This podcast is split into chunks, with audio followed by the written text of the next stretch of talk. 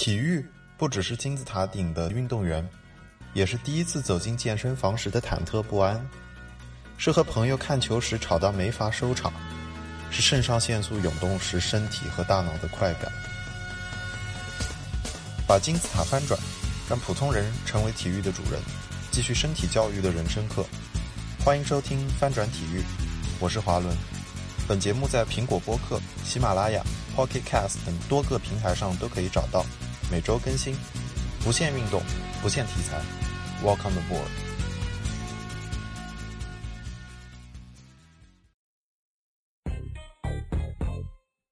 各位好，欢迎收听这一期的翻转体育，我是华伦。那这一期呢是三位已经上过翻转体育的我的女生朋友，有他们来聊一期从健身开始的饮食，然后也聊到了饮食相关的生活方式吧。嗯，希望各位喜欢。那这期的正式开始前呢，呃，我想要回答一个问题，因为上一期发出来之后，我收到了蛮多听众反馈的。因为上一期我在节目里插了背景音乐，然后我比较困惑的是，因为我收到了不同的反应，有的人认为这个背景音乐还不错，有的人认为声音太大了，或者还有的人认为。嗯，背景音乐的效果会影响它加速听的效果。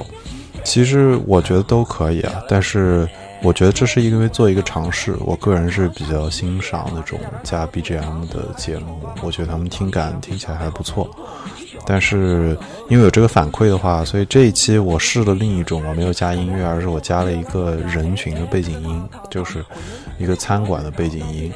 然后大家可以试一试看喜不喜欢，就是因为有了上一期的反馈，所以我希望如果这期听下来，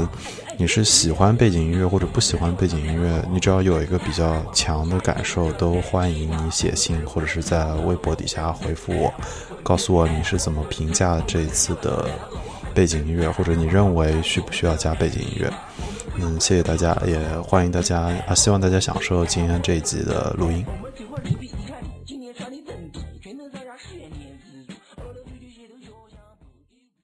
小鱼上，先小鱼吧。哦，我们美食担当小鱼啊！大家好，我是小鱼。嗯，我是在纽约工作的一个健身爱好者。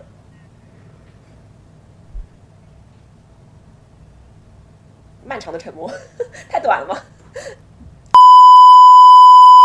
大家好，我是小鱼，我是来自纽约的一个呃健身爱好者。目前在纽约从事跟体育没有相关的职业。之前和小鱼和华伦也聊过一期那个女性健身的问题，就是我们三个人，呃，聊的一期我们如何健身，然后每个人有不同的健身目标的那期播客，大家可以翻回去重新听一遍。然后 Shirley 呢，你跟大家介绍一下自己，你已经上翻转体育不止一次了，对吧？嗯，大家好，我 是我是 Shirley，嗯，我在波士顿读嗯物理治疗师，然后我也是一名运动防护师，平时。业余健身教练，从事很多跟体育相关的职业。对，这个华伦不在，你不用这个给他这个贴金。呃，那个大家好，呃，对我也介绍一下我自己。大家好，我是奶昔羊，然后我就是一个比较热爱健身的人，然后呃，也我就是怎么说，就前面几天我刚好就是。他们两个能回到南京去，就是因为春节嘛，大家就是都回到家里。然后我有幸跟他们两个人都去了一次健身房，然后进行了这个友好的一个会晤和看看大家就是健身的一个状况。呃，然后呃，除了健身之外，然后大家还约了吃饭，然后就是想做这么一期播客，就是在翻转，因为翻转体育播客下面有一个系列叫女性系列，然后我们希望就是通过我们三个。嗯，日常都是健身的一些女性，从我们的角度来谈一谈，呃，我们的日常饮食和我们所理解的呃美食，这样子，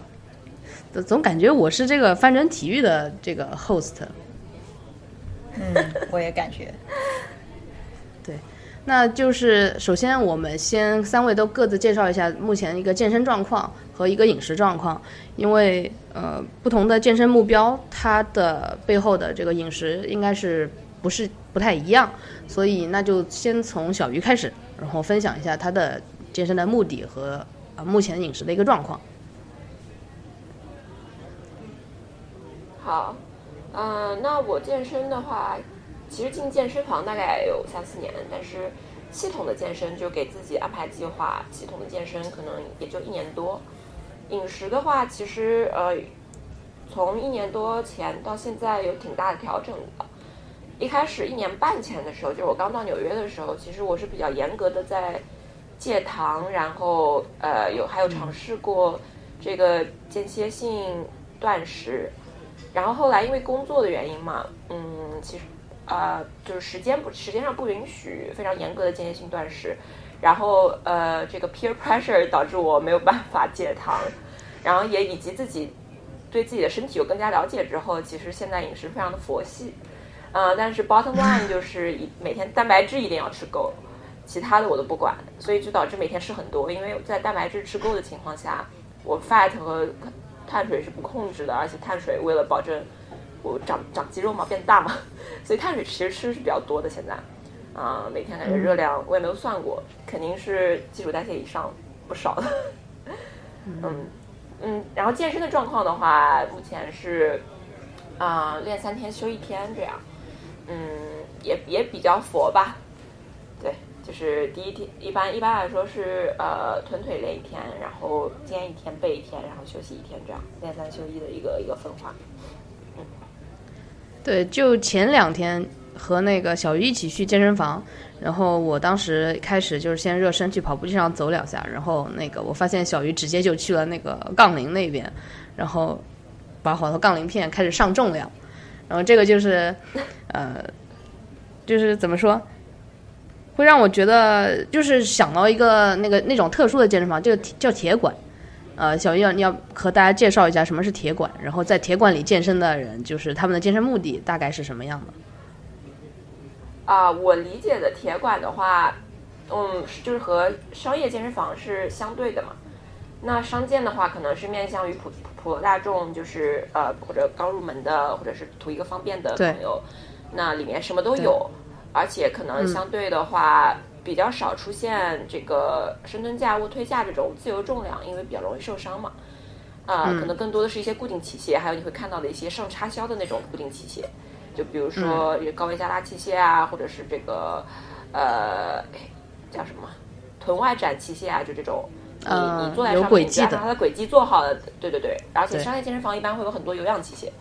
呃，相对而言的话，铁馆就是说，啊、比如说很多 CrossFitter 会去，或者说啊、嗯这个 Bodybuilder 会去的这种馆，啊、当然 Bodybuilder 也会去商业健身房。那铁馆的话，可能我的理解就是它，即使是那种器械的话，它上也是那种给往上面加那种片的，就加 plates 的，啊、比如说那种悍马机啊，啊、当然肯定会有最基础的，肯定深蹲架、卧推架肯定是会有的。然后一般铁馆是没有有氧器械，或者是很少有有氧器械，这是我的理解。但我目前还没有去过那种纯粹的铁馆了。但我在美国的那家算是，我觉得可以算半个铁馆。对，它有氧器械比较少，然后去的很多感觉都是大佬，就是去那边就开始举重那种，就是做做对做挺举啊什么的。我在纽约的馆啊，嗯，那或者说我不知道，我我我其实也是一个嗯业门外汉嘛，我是这么理解的。OK，对我也是大概这么理解。我就是在我理解当中，好像去铁馆的基本上是想增大肌肉，然后健美的偏健美这一方面的，你觉得是不是这样？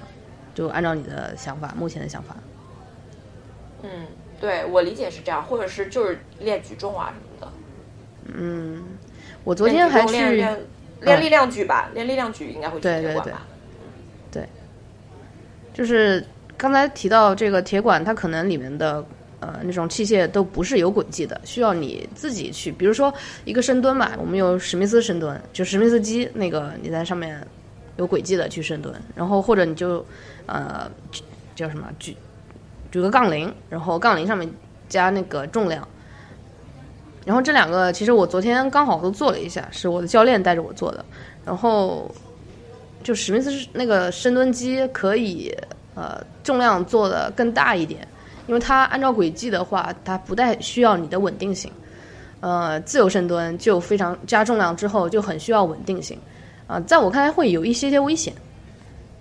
所以我自己一个人的时候，就是我也是一个非常基础的一个健身爱好者，所以我自己一个人的时候不太会去做那个大重量自由深蹲。然后那天我看到小鱼就是一个个往上面加重量，就是很娴熟，就是，呃，说实话是一个非常羡慕的一个状态，就是我非常羡慕的，嗯，这个点。没有啊，我那天对那天也就是做了一个，我那天也就是做了一个罗马罗马尼亚硬拉，对，所以所以所以对，因为那个健身房它也是商业健身房嘛，也没有那个深蹲架什么的，所以就做硬拉这样。那 Shirley，呃，你跟大家分享一下你的这个呃一个健身健身状况和饮食状况。我正式开始认真的健身，大概一共只有六七个月。因为我为什么要认真健身呢？因为我终于决定要考体能教，我要考体能教练证了，哦所以我觉得不能再随便乱健身，或者是不走心健身了。于是我就认真的开始健身，大概有六七个月吧，一共。嗯，前面在大学的时候呢，因为我们在都跟球队在一起工作，有的时候运动员做不下去了，我们为了鼓励他们，会跟他们一起做。嗯，就是非常随意，有的时候有的是举重，有的就是一些非常不不是常一般健身人做的，比如说我们会跑啊、跑体育场，就是那种橄榄球体育场上下跑，或者是足球体育场上下跑。哦所以有有些就是很跑跑台阶是吗但又不是非常对跑台阶，又不是非哦常系统的。啊、所以就是我大学四年都没有怎么认真健身，全部都是随便乱做。啊、然后就现在终于开始认真做了。然后我的目标一般一周健身三次，嗯、然后这三次呢是分为有很多种练法，我们后面可以慢慢聊。目标是增加肌肉和呃增加力量，所以说我比较跟小鱼一样，比较看重蛋白质，一天吃多少一定要吃够，然后碳水我也是不控制的，然后脂肪我本身也不会吃非常特别多油腻的东西，所以说脂肪方面我也没有怎么严严严格的控制。啊、本身我个人不怎么喝不喝汽水，一般就喝水或者是一些果汁。然后大家也你也知道，我们也聊天过，聊过我不怎么吃甜食，就是别人送给我吃冰激凌，我也是不会吃冰激凌的。对，我们 share 了一个 cheesecake，你还记得吗？然后我吃我了，我记得那个 cheesecake，你吃了百分之九十五，我吃了百分之五。奶香，你喜欢吃甜食吗？其实不喜欢吃甜食，就是你们不觉得 cheesecake 其实是咸的吗？啊，就是 就是我觉得好甜。呃，那分哪一家的 cheesecake？我觉得蓝蛙的 cheesecake 倒是有还好。咸味啦，嗯对，然后那个美国那个有一个 cheesecake factory，然后它在上面还给你呃有一层轻奶油，它会后后面给你加上去，两朵花一样。我那个我就有点受不了，太腻了，那个对我来说。就是我其实也是不爱吃甜食，那我就顺便先说一下我的饮食状况，然后再说健身吧。嗯嗯，其实不像你们在美国摄入蛋白质，它它的来源有很多，就是在中国，我觉得正常蛋白质是非常缺少的。呃，这也是为什么我有的时候出去旅游、出去玩，就是不在家的时候，甚至我回我自己就是扬州的家里，我我都会想着把蛋白粉带着，嗯、或者说蛋白棒，就是那个美国超市里面有好多那种蛋白棒、能量棒那种，我会买一点，就是因为在中国吃一下干净的蛋白质太困难了，嗯，比如说中国的肉就什么糖醋排骨，嗯、有什么红烧红烧牛肉，就这种它加的酱油加在这种后加的后就处理过的过程比较复杂，它其实不是干净的一种蛋白质，所以这也是就是我为什么经常会带着蛋白粉的一个原因，倒不是我真的要去增肌，呃，有的时候只是维持一个蛋白质的摄入。我日常在学校里面吃就是吃那个食堂，然后食堂的话，我只能点一些蔬菜，它的那个蛋白质质量都非常差，呃，在那个食堂就只能吃这个蔬菜这种，呃，纤维类的碳水，就中午补充一下，能能能够吃饱吧。然后但自己回去还是要不然就多喝牛奶，要不然就呃健身之前或者之后喝蛋白粉。然后如果我是自己，比如说周末自己在家里的话，我自己做菜的方式也比较简单，就是把各种肉，呃，呃能够稍微腌一腌，就是会腌一腌，提前解冻，然后拿出来腌一腌，然后就放到烤箱里面。这可能就是一个比较非常简单、非常美式的，也是我留学的时候就是学习到的一种烹饪方法。呃，然后我目前的健身状况的话，我一周基本上去健身房也会去个四次，可能四四次、三四次、四到五次都都差不多吧。嗯，然后配合家门口有一座紫金山，然后有的时候高兴的话会去爬一爬山。嗯，我具体在健身房时候，我会上大概两次私教课，然后两次自己去做有氧，因为我目前体脂还是在一个比较高的一个，嗯，只能算。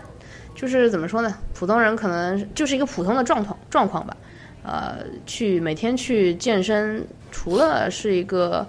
身体上的改变，还有一个是，我是发现我挺喜欢去健身房运动一下的。嗯，包括最近我发现我对有氧的改，呃，那个因为我做很多有氧，呃，我试过很多不同的这种方式去有氧。就比如说跑步里面，我发现我更喜欢那种呃间歇跑，间歇跑之后那种所谓的成就感会更大一点。你让我稳定在那个速度九点五，可能一下子你的这个身体就适应它了。但是你弄哪怕弄一个七和九点五，你交交交错跑，然后你看到你心率是从呃平稳变化到最大，然后再平稳变化再最大，这个就是很很有意思。然后。嗯，这是最近的一个对有氧的一个看法吧。就除了是去想着去消耗一点脂肪，然后其他的就是，就好像和一些小孩子去游乐场，他其实也挺累的，这个运动量也不小，但他就会很开心。我觉得我去健身房 差不多也是这种感觉，大人的游乐场这种感觉。嗯，就是好像那个你们俩回南京，这种状态是最好的。我其实觉得挺幸福的，就是能有一个朋友，你们能去约着去健身房，然后再约着吃饭，呃，就是是一个对我来说还很是是一个对我来说不太有的体验，呃，因为通常我去健身房都是自己一个人默默的，要么就是和教练两个人，呃，有一种朋友的这种一起去会有一种 community 的那种感觉。OK，那下面我们就来聊聊这个呃，我们各自对这个食物。啊，和美食的理解就是，就真正那些好吃的东西，就因为有些人，嗯，就他会常，他会说你们健身的人都好像对自己好极端啊，就是，呃，你们只喝蛋白粉，然后你们只吃那种干净的一些东西，呃，所以可能你们对美食的理解就是，嗯，就是你们究竟知不知道什么是美食？那你们就那么好吃的东西，你们为什么不去吃？嗯，和就是我们来聊一聊这种我们对美食的一种理解吧。我们是不是要请美食担当先聊？我觉得是我们两个先聊，美食担当最后聊啊。压轴，压轴，懂了，懂了。对，嗯，我觉得我先开始说吧，因为我好的，嗯，就是我也是像小鱼一样，会呃，曾经有过一度是严格的戒糖。那首先我本来就不是很吃喜欢吃甜的，然后那个我其实大多数时候我是自己一个人去餐厅的，嗯嗯。再说白一点，我可能是去那个餐厅，我会带着电脑去工作一下，就哪怕是呃正常的餐厅，不是那种咖啡厅，我都会带着电脑去，或者带着 Kindle 去做一下。所以我有的时候会很看重这个餐厅的一个呃外部的环境，嗯，就是就是我们如果去一些中餐馆，能感觉到你出来之后，我身上的味道就很大，呃，我其实是非常讨厌这种味道的，呃，就是。有可能即使它再好吃，然后身上全是那种味道，我都很会很不舒服。所以这就是为什么我不太喜欢吃那种一般火锅的原因。嗯，有些火锅它也可以很好吃，但是对我来说，呃，我不希望出出去的时候自己只是那变成了一个火锅这种感觉。呃，所以我是还是真的蛮看重餐厅的一个环境的。呃，就好不好吃可以先放一边，然后餐厅的环境，呃，有时候是第一位的。然后就是说到好吃这个事情。呃，前几天我去了一个朋友家吃饭，嗯，就是博物志的主播婉莹家吃饭，然后他就是，嗯，看上去就很，不能说随意，呃，用个什么词来说，就是他很云淡风轻的做了一个那个 meatball spaghetti，呃，然后那个 sauce 就非常好吃，嗯嗯，就是从看上去到吃下去，就是一个特别好的一个体验。然后很，我还问了他是这个 sauce 是怎么做的，然后他就跟我讲了好多，嗯，就是这种好吃当然是我能我我可以体验到的，啊、但是我是真的很难去花一个这样的时间和精力去把它做出来，嗯、然后当时我就想，呃，这个家里如果有个婉莹，那我也愿意去吃这种美食啊，所以就是，嗯，他会他跟我说这个 sauce 是做，反正就是很多，呃，就是像中国有那个葱姜蒜这三个东西，呃，经常捆绑在一起，然后来做菜。然后那个 sauce 是一种西方的这种葱姜蒜这种感觉，呃，几个东西放在一起调出来的一些味道，然后又和这个 meatball，呃，所谓的原汤化原食，它原话是这么说的，呃，就是很多技术含量和细技术细节在里面，呃，就是这种是能被我直接感受到的。那可能到我这儿来就变成了嗯好吃，呃，就看上去好像平淡无奇。所以对我来说，就是餐厅的环境，嗯，可以是我喜欢一个餐厅的呃一个嗯很重要的点。然后它具体就是好吃，也是另另外一个维度吧。对我来说是另外一个维度。所以这两个维度，我觉得我是可以分开来体验的。嗯，但是如果是对于我自己一个人的话，我更愿意去那个餐厅环境更好一点的。呃，因为可能我去的目的就是去为了做一件事情，而不是为了吃。甚至吃这个东西，我都可以，就是和朋友在一起，我也不是特别挑的人，呃，只要清淡一点，我觉得都可以。因为和朋友在一起吃饭，我觉得我的整个呃这个目的吧，就是和这个朋友进行交流吧。至于吃什么，就像那天我和那个 Shirley 两个人，我们最后你还记得那条鱼吗？哦，对，那个刺很多的 对，那个刺很多的鱼，就是我对鱼真的是不是很了解，也不知道什么白鱼，什么还有什么好吃的，叫什么刀鱼、小刀鱼。嗯，我当时、我们当时就觉得我们应该点一条鱼肉，然后就看一看哪一条鱼看上去比较舒服，然后就点了一条刺特别多的鱼，然后我们两个就挑一挑。我心里想的是，哎，点失败了。然后后来 Shirley 是应该是你说的吧，说这条鱼刺特别多，然后我说对，我心里也这么想的。嗯，其实对我来说，这个 就是很有意思的一个体验。倒不是说，就是你要去一个餐厅和朋友一起的话，这个体验肯定是很丰富的几个维度嘛。呃，我有的时候甚至不希望这个菜过于好吃来喧宾夺主，啊，所以这是我的一些美食的看法。大家可以看出来，我对美食是一个没有什么追求的人，可能是其他方面的因素让我去了餐厅，因为我。呃因为我更看重很可能可能这个或者和 Shirley Shirley 的这个交流啊，嗯，那 Shirley 你呢？我是觉得，嗯，我同意你你说的环境和好吃度是可以分开来看的。然后我个人来说呢，就是看这次见面跟朋友吃饭的目的，我很少一个人去一个餐厅吃饭，嗯。因为我觉得如果去一个餐厅吃饭，或者或者是吃一个好吃的东西，是应该被分享的。就是我更喜欢跟朋友一起去吃饭，就这样我们可以分享吃这一顿饭的喜悦，然后我可以跟朋友交谈，或者是庆祝某一个时刻，啊、所以这样这种情况下，我比较喜欢去餐厅。一般自己吃，我就比较习惯自己做饭，或者是在家里吃。嗯，你是你是怎么做对我？来说呢，嗯，你你也知道我怎么做饭，跟你差不多。我就是烤箱是我的好帮手，烤箱解决一切。对，好伙伴，好伙伴。嗯，所以说，呃，个人来说，我最看重的还是干净程度吧。如果一个餐厅非常干净，就是我对它的卫生很放心，我觉得 OK，我可以去尝试一下。嗯，但是我还是最迷恋美国街头啊、那些餐车，我觉得那些餐车实在是太好吃了，很多时候比个人认为比餐厅做的更好吃。比如说那些墨西哥啊、Taco tacos 塔可餐车，还有晚上在以前奥斯汀酒吧街的时候，在 Fifth 呃 sixth Street 六街有一个卖呃 hot dog 卖热狗，但是里面的热狗是德国香肠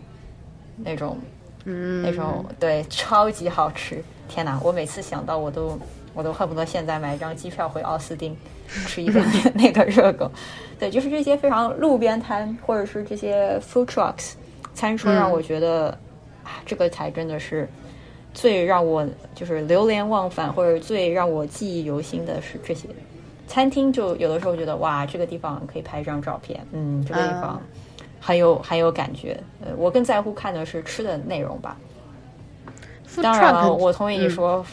对我 sorry，我同意你说的说法。呃，火锅我不怎么吃，因为火锅我每次吃了很，不管吃什么锅，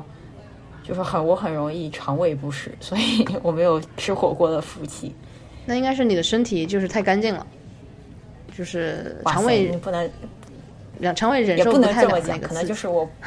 对，可能我就是不太适应火锅吧。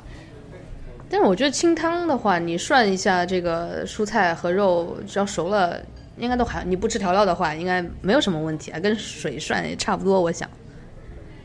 嗯，我也不知道，反正每次吃火锅，我的肠胃都会有点不适。对 嘌呤含量过高。对，这就是我的我的看法，对于美食的看法。嗯，那其实 food truck 的话，我我感觉，呃，以前在那个学校里面也看到有定定期有几辆车开过来，然后中午就搭在那边卖。呃，那种感觉确实有一种，因为它是就现做的，一个是现做的，你在那边排队等，呃，然后有一部电影叫就叫 Chef，是那个嗯。漫威有一个叫什么钢铁人，呃，钢铁侠，Iron Man，Iron Man 那个导演他导的一部关于美食的电影，就叫 Chef，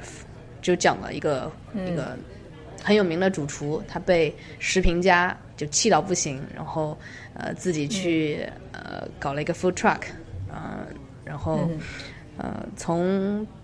一路从迈阿密那边开车开回开回 L A 好像，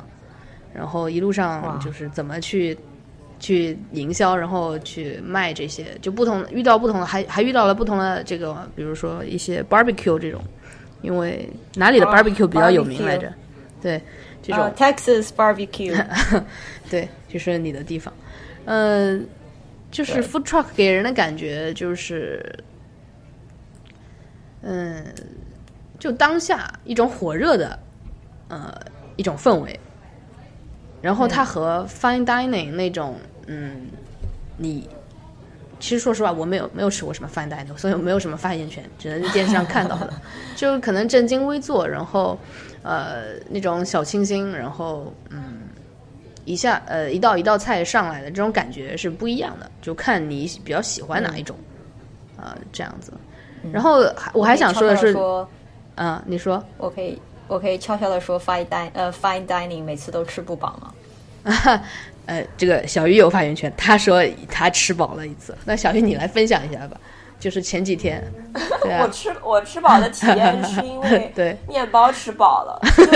我最近吃了两次，最近吃了两次，呃，一次是点了一个 four course 的 menu 嘛，就是四道菜，一个前菜、两个主菜和一个 dessert。它中间，它它并不只有这四样东西，因为它前面还有一个，它首先是给你上了一个呃那种餐前的慕斯，这不是不是在 menu 里的，这些都是就是它 complimentary 给你的，餐前有个小慕斯，然后完了之后它还有一个餐前面包，然后你第一个 course 完了之后，它还给你一个面包，所以我那天光是面包可能就吃了 五六种，那可不得饱吗？机智如他但是，那那家面对，但是面包确实确实做的很好，我觉得面包也很好吃。面包确实和面包，嗯，面包确实很好吃。嗯，然后我自己的话，我自己的话，以前还是一个确实是挺喜欢探索这个所谓美食美食店的人，，嗯对，然后，但我不会去找贵的，就像以前在休斯顿的时候，就刚去美国吧，可能也是因为乡愁嘛，因为嗯就是。呃，对，在在国内也是从小生活生活了这个十七八年，然后去美国，还是当时一开始还是一个中国胃嘛，所以会呃跟着有车的朋友跑去中国城，去吃各种各样的中国饭店什么的。其实以前说在国内的时候没有那么多花样，其实也就天天在家吃嘛。反而去了以后，哎，开始了解四川菜和湖南菜有什么不一样。然后去了以后了解了，比如说越南菜是什么样，因为其实我觉得南京没有什么特别好的越南菜。然后去了以后特别喜欢吃有一家有一家，在哪里？我回去南京有一家。吗？南京有有一家，我觉得还不错。好，在在在哪边的？你现在告诉我就好。啊，呃，好像在德基，呃，在金呃新街口有几栋楼，我到现在都没搞清。我来，是我来再查一下你再理一遍，这都分不清。对，那那名字太多了吗？回头啊，名字叫什么？越南小馆，越南米馆，啊，小米馆、米米纸馆、米馆，啊，我知道，德基德基我去过我也去过那家我应该在德基上面。是你你记得的是德基上面那一家吗？我记不得了，但是那家我觉得还不错，就是已经我觉得能吃到这个水平的，让我已经很震惊了。是吧？嗯如果是那一家，我觉得但是就还好。但是没有办法跟休斯顿比了，休斯顿是美食天堂。呀、我觉得休斯顿的 Asian food 做的实在太好了，就是我去曼哈顿以后就觉得曼哈顿实在是不行。对啊，嗯，我觉得休斯顿的移民还是真的是非常多，嗯。那种老移民吧，所以他做出来的是非常正宗的那种。对，对，其实我在 Palo Alto 的时候，对，也也也吃到过那很好吃的。我我我第一次知道就是就是 P H O 这个否这个东西，就是在国外，然后也是对。Palo Alto 有一家那个这种汤的呃越南的呃店，也是我觉得特别好吃，就是把那种生牛肉最后放在上面的那一种。对的，对的，对的，对，特别好吃。对。好多好多美食其实兰州牛肉面一样的地位。啊，对对，就好多美食，我们这样讨论下来，其实是在其他地方吃到的，在家里的时候就只是在家里吃饭，对吧？说的很对，在家回南京以后，我会有特特一定要吃的一些食材，就是在美国吃不到，比如说菊花脑、菊花叶。啊，菊花叶就是哦你在美国 OK 不可能吃到，你可能出了南京都很难找到。嗯，南京附近可能有，但是你可能往远一点跑，比如说你可能去重庆，你就不一定有。嗯，对，对对，但是在对在美国的话，美国让我认识了 pho，就是越南粉嘛。嗯，然后呃，因为我在休斯顿的时候去的那家店，常去的那家店，每次去都是点他的九号，就是他 number nine，就跟他说 number nine，number nine 就是他的。就是 combo，就是什么都有的，里面嗯里面有 tendon，就是牛筋、牛蹄筋啊，嗯牛对。就是那种各种各样的牛肉，然后还有牛百叶、meatball，特对别好吃。就是我这个人是比较认餐厅的，就是可能去在一个地方住了一一两年之后，就会有常经常去的那种店。比如说我在纽约现在特别爱去的一家是中国城的一家台湾菜，叫武昌好味道。可能去那边还会经常碰到明星什么的，我是没碰碰到过明星啊，但是有人在那边碰到过那个明超模鞠晓雯。然后老板，因为我每次去的时候，经常是周末健完身，我每次健周末健身都是，呃，在这个健身房快关门的时候去，然后练两个小时，练到也没有两个小时，就加上拉伸，加上什么有氧什么，一共两个小时，练到八点钟的时候，正好去吃个晚饭。然后他们家是九点钟关门，所以我们每次都是基本上最后一批客人了。然后有一天去的时候，我们吃到了九点多，然后老板也没有要赶我们走的意思，我们就跟老板说不好意思，我们吃到这么晚嘛。然后老板他说我们闲聊，因为他们家特别有名的是他们家的那个芋圆，就是其实纽约也有另外一家，也有鲜芋仙也开到纽约了。但是他们家就是还是会有很多人专门去吃这家武昌好味道，去吃他们家芋圆。就老板就说李安会经常去他们家，等等就李安，这个武昌好味道是不是在、啊是在是在中国城吗？对对，在中国城啊，我去过那家，Oh my god！在中国城我吃了他们家的那个我吃，对对对对对，Oh my god！是的啊，我就在他的门口就吃，我喜欢，我非常喜欢。我觉得他们家超好吃，啊而且特别便宜。就每次我们两我和我男朋友两个人吃很多，对我们两个人会点两份猪排，一个炸一个炸鸡腿，他的猪排特别好吃，我觉得两个炸猪排一个炸鸡腿，他会在呃，然后我还会在餐前会点一个那个桂花藕，因为江苏人嘛嗯南他南京有。我也不知道为什么他们那边会有桂花，呃，不是不是桂花，就是糯米藕了，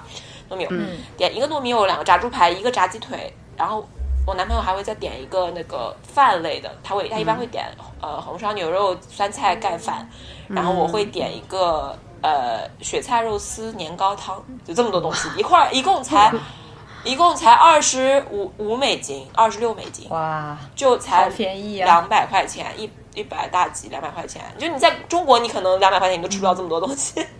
它就又便宜，然后又真的非常好吃是是这样啊，嗯，太好吃了。就我是还蛮认餐。我当时到他家就是点了个芋圆，啊，嗯，他芋圆也做的不错，嗯，是的。李安导演还经常去，分量很大。对，分量很大。哈哈，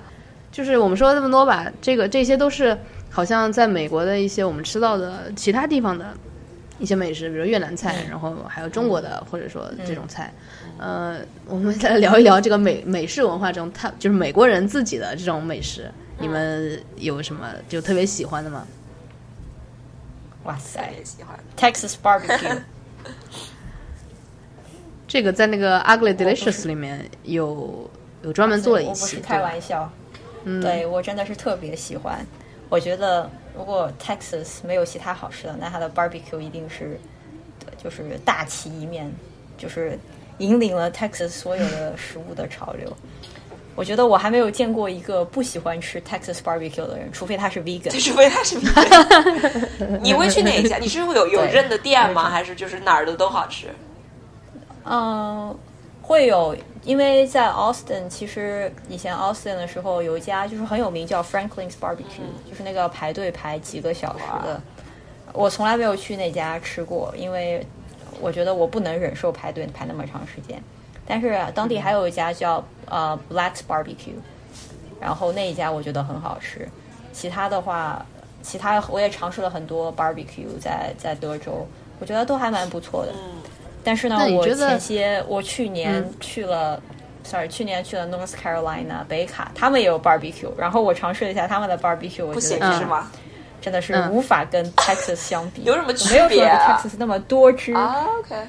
就是我觉得 Texas 就是很软很多汁，肥肉可能肉用的肉也不一样，我怀疑啊，我怀疑他们用用的肉也不一样。我也觉得哇，我已经觉得我好久都没有吃 Texas barbecue 了，我的人生已经空虚了。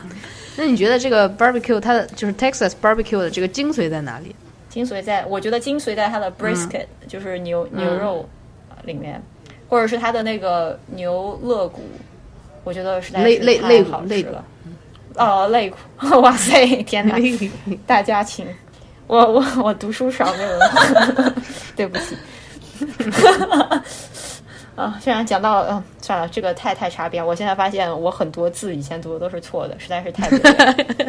对不起我的高中语文老师、初中语文老师和所有以前语文老师。对，但是真的 Texas barbecue 太好吃了。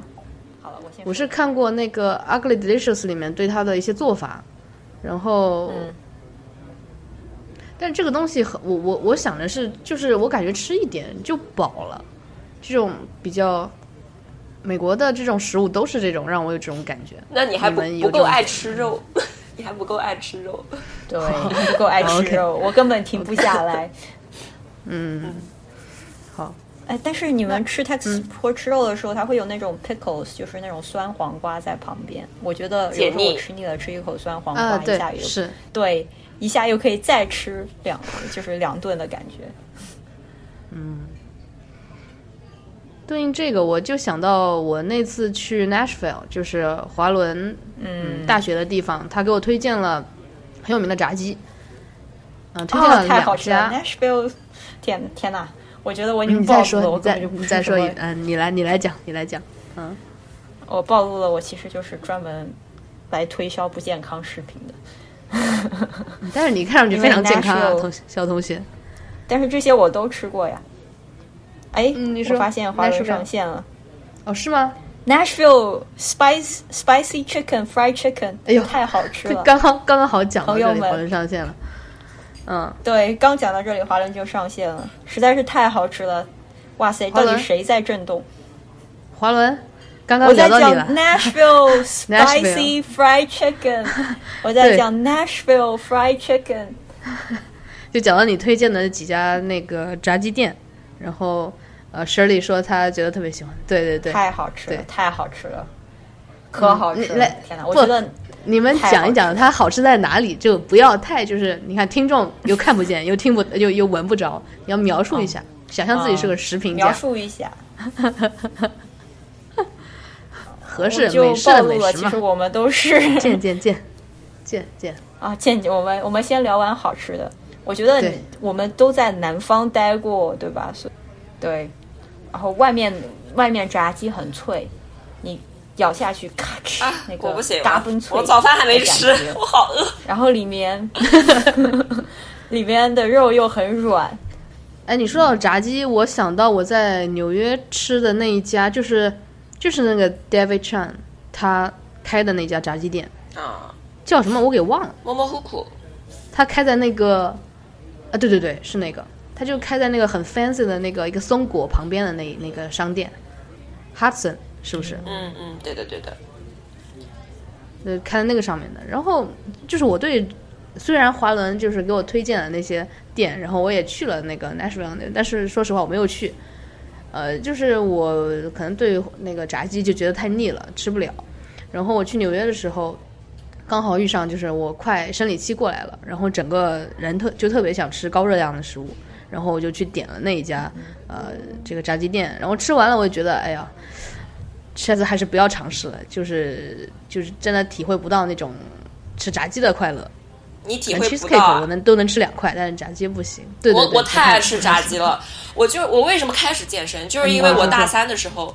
我男朋友转学到我们学校以后，他买了车嘛，然后我们每天去吃肯德基，就每天晚上十点钟去找 开门的肯德基，然后吃，有时候是 Popeyes，大大大多数时间是吃肯德基，我觉得实在太好吃了。然后后来长就是大概长可能长了十十斤吧，然后开始开始健身。我我觉得很好吃啊，很好吃啊，只是不同的派别啦，不说了不说了，这个就是什么南南甜北咸党的之争 这种感觉，不用这种争不到头的。是 Popeyes 真的是太好吃了。嗯不过好的，华伦，你不是监听吗？华伦，对，确实，其实美国就是有很多这种高热量的好吃的东西。我其实，嗯，对炸鸡就还好，但是我很喜欢吃汉堡。呃，牛肉汉堡就吗？是，呃，对，还那个 In and Out，在啊在我那时候在家旁边就有一家便宜 In and Out，然后，然后还呃，你们知道 In and Out 有那个 Protein Style 吗？嗯，对，就是你要跟他说我要一个 protein style，然后他会把这个两片面包给你换成那个蔬菜，啊，那不就是 keto 这个 style 吗？呃生菜。嗯对啊，protein style。对啊其实是对啊，他就就是你要跟他。那这呃这这两个是有什么？我我不知道这个，我只知道一个 protein style，就是你要跟他，这是那个菜单上没有的那个汉堡嘛，我不知道有这个他特别讲。protein style，但是我听上去感觉其实是为了 keto 嗯人士准备的。keto 是生酮，对，差不多生酮 What？keto。就是不吃，哦这样子就是这个不知道吃很少很少的碳水的那那一类人啊。嗯对，因为因为 out 那个说实话吧，还是夹着那个面包的会更好吃一点。然后你把它换成蔬菜，就没有了那种吃汉堡的一种精髓快感。就没有了。然后其实，在南京这边也很少，不太多有美式的一些好吃的汉堡。嗯我常去的也只有蓝蛙，就是很有很大的一种满啊，足感。蓝蛙应该还可以然后，它应该肉还挺多的是吧？肉饼对，对，对，然后那个旁边配的那个 French fries 也是要比手指跟手指差不多粗的那种，啊，对，然后吃下去才过瘾。它可能类似于 poutine 了，它的那个 French fries，因为它上面会有酱嘛。嗯，呃，poutine 就是加拿大的一种吃的，上面会有很多肉酱啊什么的。对对。哎，对这个，哎，这个也是一个有意思的。呃，我那个就博物志主播婉莹，她也会做这个，神不神奇然后我有一次在她家吃到了这个你说的这个 pudding，就是这个还挺难做的。会做饭，我好想认呃识他呀。下次回来带你去。好，他们家是这个博物志十年会员才能去的一个南京的著著名景点，就会很想去那个。所以，所以你看，蓝蛙又有这个 cheesecake，然后又有这个那个，嗯，我热爱吃的那个汉堡。所以蓝蛙其实是我常去的一家餐厅，肥上加肥，在那边它的环境，它的那个二楼的话，其实平时没有什么人，也是挺安静的。如果不吃这些，我就在那边坐着点个咖啡什么的，也是没有问题的。所以就还是非常喜欢的一家，就是在爱上的那一家蓝蛙。呃，那我们还是说回那个美国的美食文化中的一些饮食吧。因为因为我我在加州生活的一段时间，所以在加州这边，其实我觉得还是比较健康的，或者说健康的和不健康的人都挺极端的。呃，我遇到过中午他就吃薯片，呃，把午餐就吃薯片，然后也有嗯、呃非常健身的那种人，呃，是上班都会穿着那个 Lululemon 的那种，那个叫什么，就很紧身的那种运动裤，他直接穿这种上班，嗯，然后他们会有很多所谓的呃吃，比如说沙拉，然后他们吃那种 super food，、呃，然后我们组也有同学，就是我们在做组会报告的时候，嗯，每次报告之前会有一个呃，就比如说五分钟讲一个很有意思的叫 fun fact，呃，一一一个东西吧，然后一个热身相当于，然后就有同学介绍，那个时候会给大家介绍，比如 Soylent，他介绍自己 Soylent 的吃的一个体验，就 Soylent 是什么东西，然后。嗯，就在这样一个环境，其实就是，所以我处在那个环境还是挺极端的。嗯、一方面我就感觉到美国人好像，好就怎么加州其实特别健康的一个地方，然后就包括我昨天收到一个邮件，因为我嗯一月底要去参加一个会议，这个会议刚好在旧金山，嗯，然后这个旧金山他就啊在这里，对，他就让大家投票，说我这这这个是我们这个行业一个非常有名的组，他每年在开这个国际会议的时候，会把所有这个行业的一个人就在这个实验室工作过的，我们会一起吃个饭，大概也有个嗯五十个人还是有的。然后这次他做了一个投票，之前都没有投票过，这次做了个投票，他说这个大家饮食有什么限制，呃就是 restrictions。呃，第一个选项是 vegan，、第二个是 vegetarian，然后第三个是呃，第三个是那个 gluten free，应该是 gluten free 吧，就 GF，然后还有什么 no pork，、然后有些人写自己就是过敏嘛，就对辣椒过敏，啊、有的人对那个呃鸡蛋过敏，然后就每每次这个时候我都觉得有点，反正我是一个都不过敏，然后我都能吃嘛，然后就会觉得有一种分裂的感觉，嗯、嗯。就是在美国人，就像正常我们到他们家吃饭，一个美国人家吃饭，他肯定会问你对什么过敏。你你们有这个经历吗？有我没怎么去美国人家里吃过，嗯对就是但是去餐厅他肯定会问。嗯。然后，那个，对，就是会有一种自己会被照顾到的感觉，但是又有一种美国人怎么都那么娇嫩的感觉。矫情，是的，对，嗯、会我也是这么认为的。对你看到了，呃，但是也也很难说，因为人家真的是对这个过敏，有些东西就是食物的成分，它隐隐的含在里面，你看不出来，所以它要提示。然后我比较烦的是一种，比如说他要带一个朋友到中国人参加中国人的聚会，啊，然后这个朋友是外国人，这个外国人就会提出来说：“你们有素食吗？我是素食主义者。”呃，这个就是我有一次都在群里说，那你可以自己带食物来啊，因为这这个就会让我觉得很很很麻烦的一件事情。好像本来聚会是一件很开心，大家一起吃什么，对，然后他就非得说这个你们要准备个素食，我们这儿有个素食主义者，那我们就要不讨论一下这个素食主义者吧，就是根据嗯，平常我们的一些经验，就是因为你们两个是在美国长期生活的人，然后我觉得你们应该比我有更多这方面的呃一个接触。你你你奶香刚刚说觉得加州人呃很多人很健康嘛，对吧？但其实我觉得你很难真的就肯定说他这个一定是健康，你只能说他是 health conscious，就是他很注意健康，他可能比如说他他他不不吃 gluten，或者是他呃喝 soylent，他出于但很多人是喝 soylent 是出于一个方便的角度了，但可能也有人他觉得 soylent 是健康。但是不是真的健康呢？它可能有提供你身体需要的同样营养素，但是你其其呃同样营养素，但是其实你人体还需要很多微量营养素，而且它它一定是，啊、但你可能说那我往 s 我也加很多微量营养素，对吧？但是你你食物中可能有很多微量营养素是人并没有还没有发现的，然后它只处于只出现在食物中，对吧？你很难去通过这种代餐的方式去去解决这个这个一顿 meal。那另外就是你吃沙拉是不是一定是健康的？你首先。呃，你如果你是不是能做到只吃沙拉，然后你不吃不吃甜食，不吃别的乱七八糟的东西？因为我我认识很多美国人，他就就他可能是出于道德角度啦，或者出于环保角度，他吃他吃 vegetarian 嘛，然后他平时就是尽量少吃肉啊什么的，中午自己午饭就带了 salad，就一堆菜叶子之类的，但是他会就吃很多的 dessert，就是美国人，我觉得他离不开离不开甜食，他会就是去吃很多的甜食。首先，这个是就一定是就是糖嘛，这个我一定是不健康的。然后就是 added sugar 啊，一定是不健康的。另外一个就是你，那另外一种人他可能只吃 salad，那我是不是就健康了呢？嗯，就是 vegan 嘛，对吧？那我我我个人是是这样，就是我是我健身的话，我一定是需要 protein 的。然后那嗯，目前这个植物 protein 是不是和和动物的这个蛋白是不是呃对对人来说是不是一样的好的？这个我们也不知道，或者说可能有有很多营养学家是认为动植物蛋白是不如动物蛋白的。呃，另外一个就是你肉类肉里面有很多的这种呃脂肪酸是人体所需要的，也是人也是也是动物所提供不了的。啊、哦，sorry sorry，the other the other 啊，就是植物能提，比如说你大豆，你里面是没有动动物的那个，嗯，动物的肉肉类里面所含的一些脂肪脂肪脂肪。然后还有一个就是你很多人可能去吃沙拉，它里面会放很多的酱。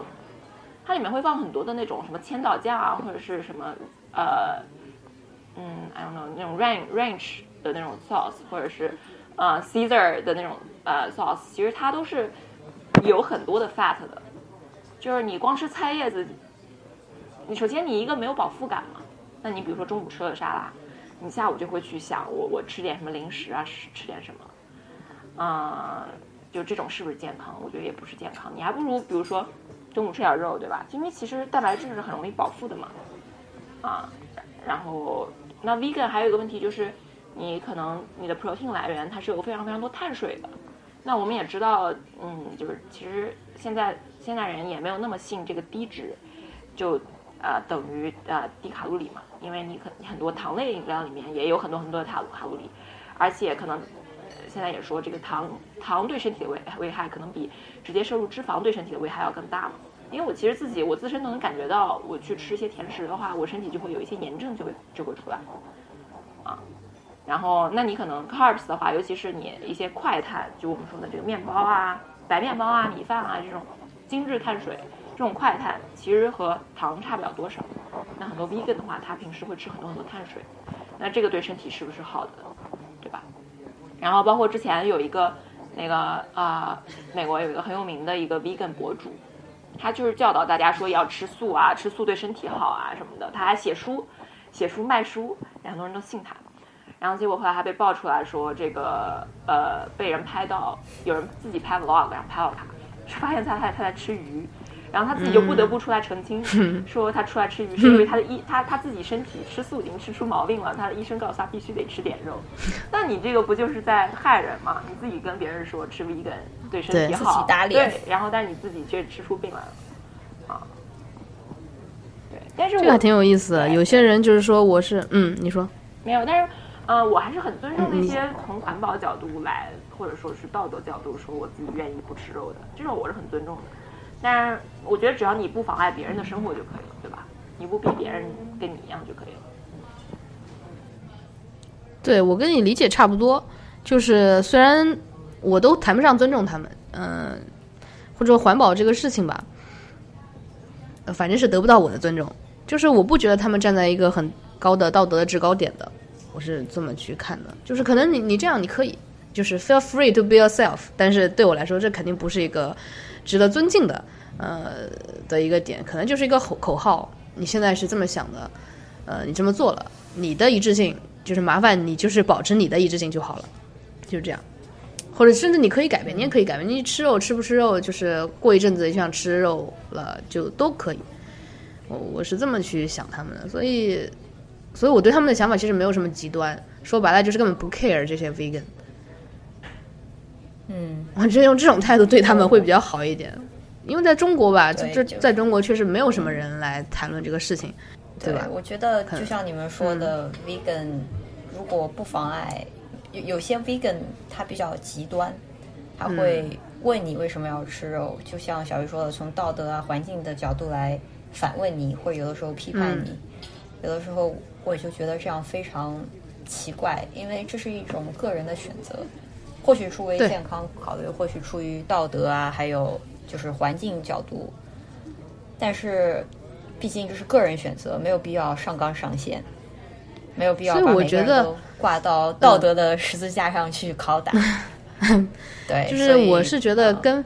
vegan 这个具体的事情倒是关系不大，极端的就是这个人，或者说有那么一小群人，他非常极端，他做可能做其他事情也极端，你懂我的意思吗？和这个吃不吃素，嗯，是套用了一个主题而已。他可能他吃汉堡，他还会维护一些什么东西，嗯，对，嗯、但是我我从一个侧面啊，就是我想说一下，美国确实对动物保护这方面做的非常的到位。就比如说我们做实验用的老鼠，呃，做实验这个老鼠怎么处死的，在美国的实验室都会严格很多很多很多。哎，快来讲讲，我我很好奇老鼠是怎么处死的。哎，这个老鼠处死啊，它有这个好多种方法，你要知道哪一种？就我自己没有处死过，就是因为我的当时的舍友有一个日本人，他在博后期间就在那个医学院处死老鼠，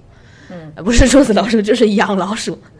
就是每个周每个周日他都会去呃实验室去照看老鼠，因为老鼠它不能嗯就定期人必须要去看一下它的这个生存的状况是什么样的，然后。嗯，比如说这一波实验做完之后，还有几个老鼠没有用，然后我们都有一些守则，就是呃定下来的那个规规定啊，按照那些规定去对待这些老鼠。呃，就是这个是跟我有一次去在中国的时候吃那种鱼，就是他会领你去嗯。看那个挑选一条鱼，然后我就很好奇，我说你是怎么把这条鱼处死的？然后我当时还没有反应过来，他就拿一个大棒子把那个鱼抡死了，然后 就是直接是锤死了，就是这种让我觉得，嗯，呃，是不是这样？是不是一个正确的、合适的处死动物的方法？就处死那种养殖类的动物的方法？我我不知道，但是可能美国确实对这方面的严格，呃。会让我心生好感吧，就是一个可能理解中发达国家应该有的一种人文关怀，就是这个样子。嗯，呃，对，所以我们这个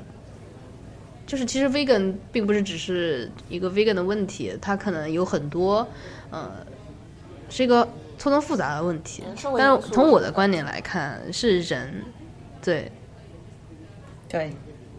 所以其实在中国的话，对这个倒还好，吃素的大多数是一些老人，然后你知道老人极端的就不是很多，就这种极端的情况，他们会去这么做。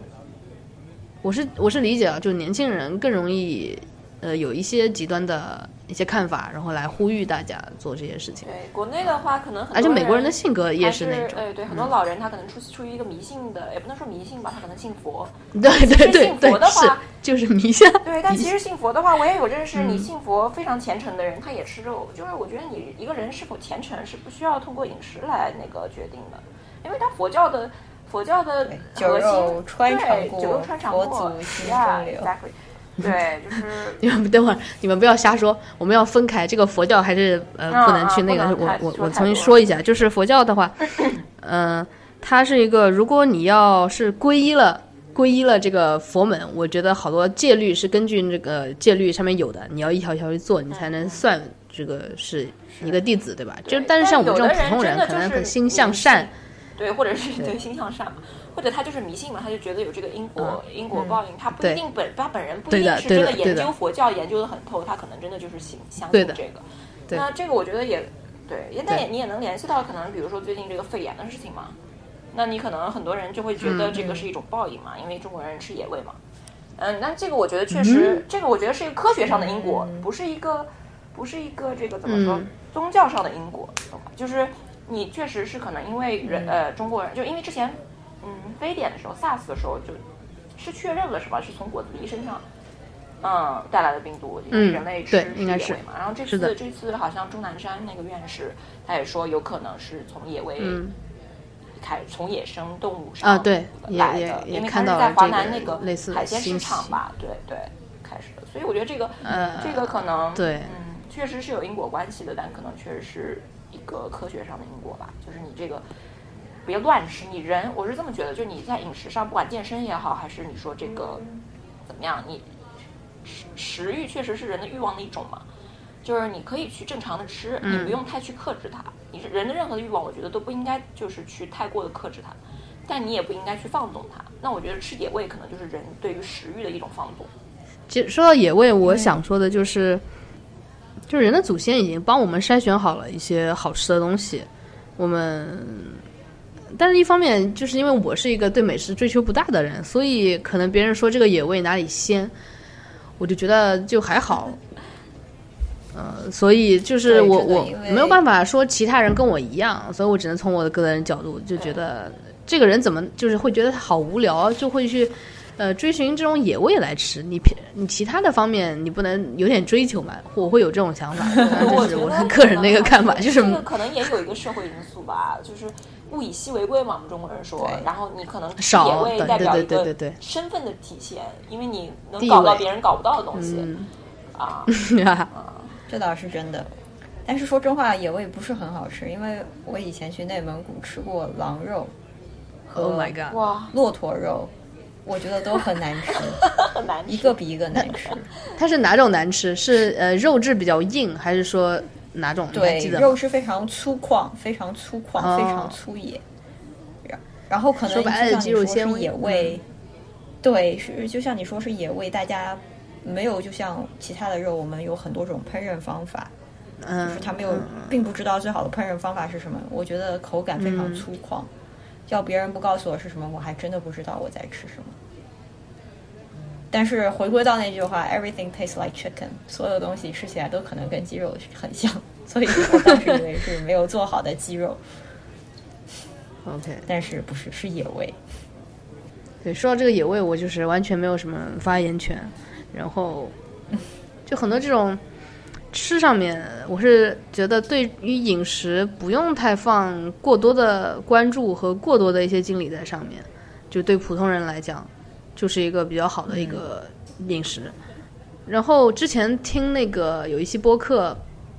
叫《不合时宜》第七期《食物和人类：关于吃的文化、道德和迷思》，然后它里面蒋寻老师有一个观点，其实我非常赞同。就是说，倒不是关于 vegan，他是说，嗯，这个人留学，他去了欧洲还是去了美国，这就是一个选择的开始。嗯，所以他就是像美国，对于嗯，你看我们之前讲的几个东西，我们都是会从营养学的角度啊来剖析这个问题。然后像小鱼讲了，嗯，那些 vegan 他。嗯，吃虽然吃呃那个素，呃吃蔬菜吃沙拉，但是他还吃了很多碳水，然后碳水里面有 added sugar，这个就是对吧？很营养学的一个很专业的术语。然后，嗯我们也一直提到说，我们像我在中国蛋白质是吃不够的，所以我有时候会补充，嗯，在出去玩的时候会带着蛋白棒，会带着蛋白粉，嗯，补充我的蛋白质日常摄入，这也是从一个营养学的角度。然后 Shirley。我觉得你你要不来谈谈这个问题？因为我怎么感觉你就是个营养学家呢？嗯，我不是营养学家。如果我是营养学家的话，啊，那我应该吃的比现在更好。嗯，不是这样的，就是你是知道营养学家是那个知道应该是怎么吃的人，而不是就像健身教练，他不一定有有那么多的肌肉啊，对不对？但是他知道。对。对我，我讲一个故事。以前我在德克萨斯的时候，我们的呃营养学家，我们去出去比赛，他会说：“你要不要跟我一起出去吃饭？”我说：“好呀。”我想他是营养学家，肯定会带我去吃很多好吃的东西吧。结果他带我去吃 chicken waffle，what？哇，就是炸鸡和华夫饼。他说是他最喜欢吃的东西。正常，嗯，就像这真的是听了让我大吃一惊，就像。就很多医生他也抽烟，对吧？明明知道抽烟不好，他还抽烟。嗯，对，嗯，一样的。对对，然后所以有的时候就是从他身上我学到了，他跟我讲过很多营养学，特别是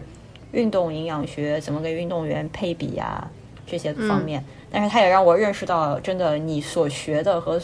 所用的，但是你并不一定要亲身实践，它就是最好的最好的活力。他到每一个城市都要，如果那个城市有。Chicken waffle，他一定要去吃 Chicken waffle，所以说，我觉得真的是很不可思议。嗯，对于，但我就谈一谈就是营养学吧。像我们说 macro，对健身营养学就三个很重要，一个是蛋白质啊、碳水，还有就是脂肪，这三个是最重要的。所有的食物都可以把它归为这三三大类。嗯，对于健身来说，我们比较看重的是，嗯，你的你的。计划你的目标是什么？如果说你的目标是增加肌肉，那么我们要看很看重碳水和蛋白质两个的配比。如果说你的目标是减低体重啊、或者说减脂，那我们那我们会算一算，看一看你每天的平就是基础代谢是多少，控制你的饮食，控制你吃每一项，主要是碳水。所以我觉得要非常看重你的目标是什么，这样我们才可以从营养学的角度来制定计划。呃，像如果再说一说运动营养学，运动营养学的话，嗯，就是根据每一个体育项目它各自身的特点制定的。呃，讲个比方，比如说篮球，啊、篮球像大家知道是一个非常高强度的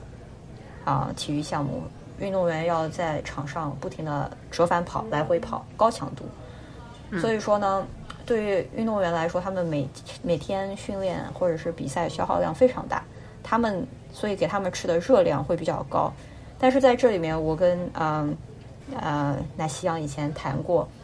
在篮球队的时候，我非常惊讶，男男子运动员跟女子运动员是区别对待的，因为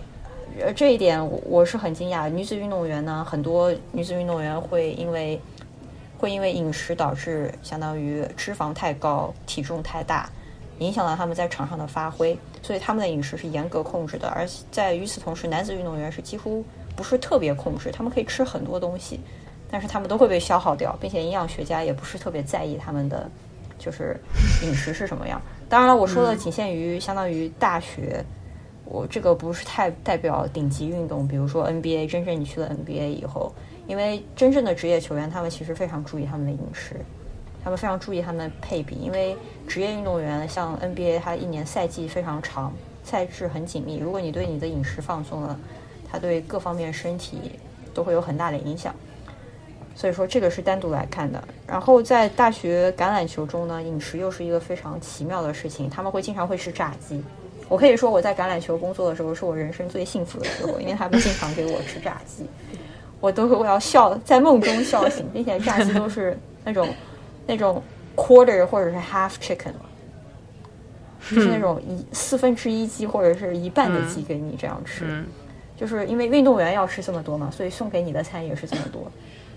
呃，对于他们来说，不比赛，你也不训练，对，然后我就会吃的很开心，因为想天哪，我又有一顿炸鸡吃了。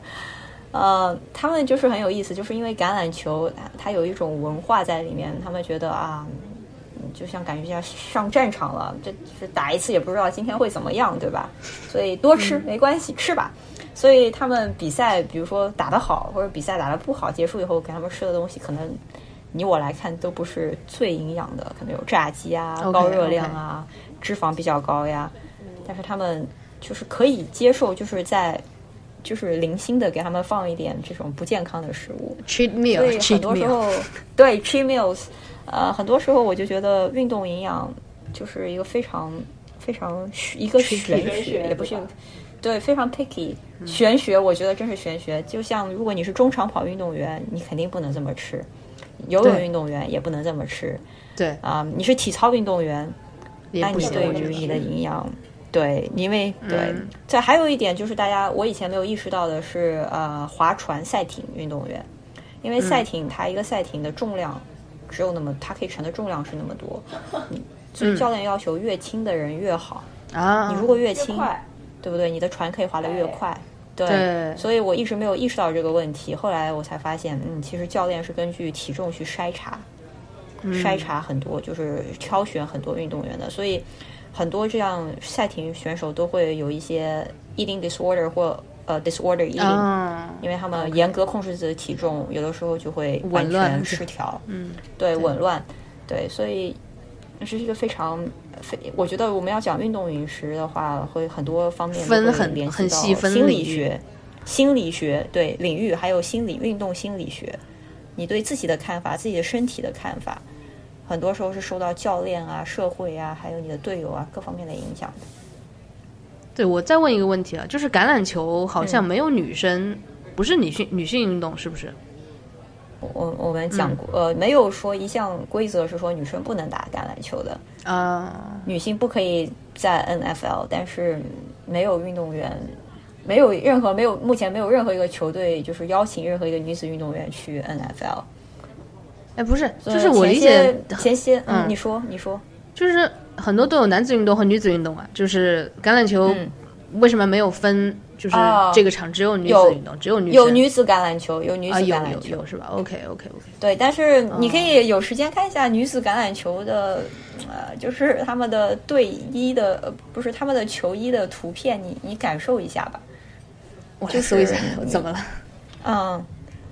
你打一下什么 American Women's Football，哎呦，我对为什么女子橄榄球比赛的球服如此暴露？对，所以有的时候看到那个，我心里会觉得，其实我们还是是相当于，相当于没有真正的，就是你的目的不是说去看橄榄球，而是说 OK 看这些女生哇真美，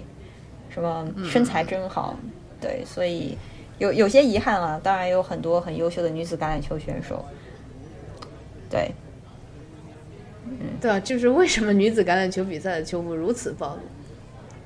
就像还有一点很简单，男子足球和女子足球，他们你去看他们短裤的长度，为什么男子足球短裤要那么长，女子足球短裤要那么短？几乎是一个嗯。正常的短裤跟一个 booty shorts 在比，好像有的时候是我是这么认为的。对，OK，为什么为什么女子篮球运动员的短裤就会那么长呢？跟男子差不多长呢？有的时候，就是有的时候你就会想这些问题，看了这些球衣的长度，还有他们如何剪裁。呃，这个不不一定是呃运动，我觉得日常买衣服也是，男生的裤子口袋总是大一点、深一点，女生的裤子口袋就非常浅，然后腰也非常就容易暴露血，就是呃把曲线更衬托出来吧，衬衬嗯怎么说，更能衬托出来女性的一些曲线吧，就像旗袍一样，对吧？对，对我我懂你的意思，但有时候我就觉得它脱离了运动本身。好，我们再说回到这个呃饮食上面，尤其我比较关心就是一些女运动员的一些饮食，就像你之前说男性这个呃运篮球运动员，他其实不太控制这个饮食，然后因为他们的消耗特别大，但是他们每天可能胃就那么大，吃下去的卡路里，呃吃下去的热量其实他们已经消耗消耗完了。但是对于女生，她本身女性的身体就是脂肪含量就会比这个男生一般来高，肌肉量会少。所以她，嗯再加上这个有这种经期，有生理期，嗯呃，这种荷尔蒙的紊乱也会导致一些在食物上要更严格的去控制。然后作为一个，嗯，先不不说作为运动员吧，呃，作为一个女性，嗯我都能感觉到在每次生理期来之前都疯狂的渴望碳水。嗯呃，不自知的一种渴望，就会去想着要不吃一点，吃很多面包，然后吃这个嗯高热量的一些食物。嗯所以你在就是就你的经验，在嗯以前待过的这种像女子足球队，你有什么他们的一些吃方面的有意思的事情吗？嗯，女子足球队的话，嗯、足球在当时我待的时候，那处于一个非常呃微妙的过渡期，就是那个时候大家意识到，女性因为有像你说生理期，她的饮食还有他如何训练的强度是应该有所改变的。当时是一个微妙的阶段，大家有这个意识，但是还不知道什么是最好的方法去当时是几年之前，监控。啊、当时两三年前，？OK，就是大家知道有这个意识，也有很多人想要去做这件事，但是大家还没有嗯形成比较系统的方法。当然，就像你嗯说的，大家都知道，嗯、生理期有这些变化，对吧？对，呃，所以到去年，去年美国国家女子职业足球队他们的体能教练啊、Don Scott，他啊、这个英国他是一个英国人，然后他跟一个 App 合作，他们相当于就是记录每个球员的生理期，然后在每个生理期，就是生理期有四个阶段，每个阶段呢，他们嗯。根据科学的研究，发现了这个阶段，呃，这个阶段女性适合做什么运动？比如说这个阶段适合女性做高强度运动，适合增加重量，就是适合做一些力量训练；某个阶段可能适合做中长跑训练。他们根据每一个运动员身体在哪个阶段，给他们制定不一样的训练计划，对他们每天的训练强控呃强度进行监控还有调整。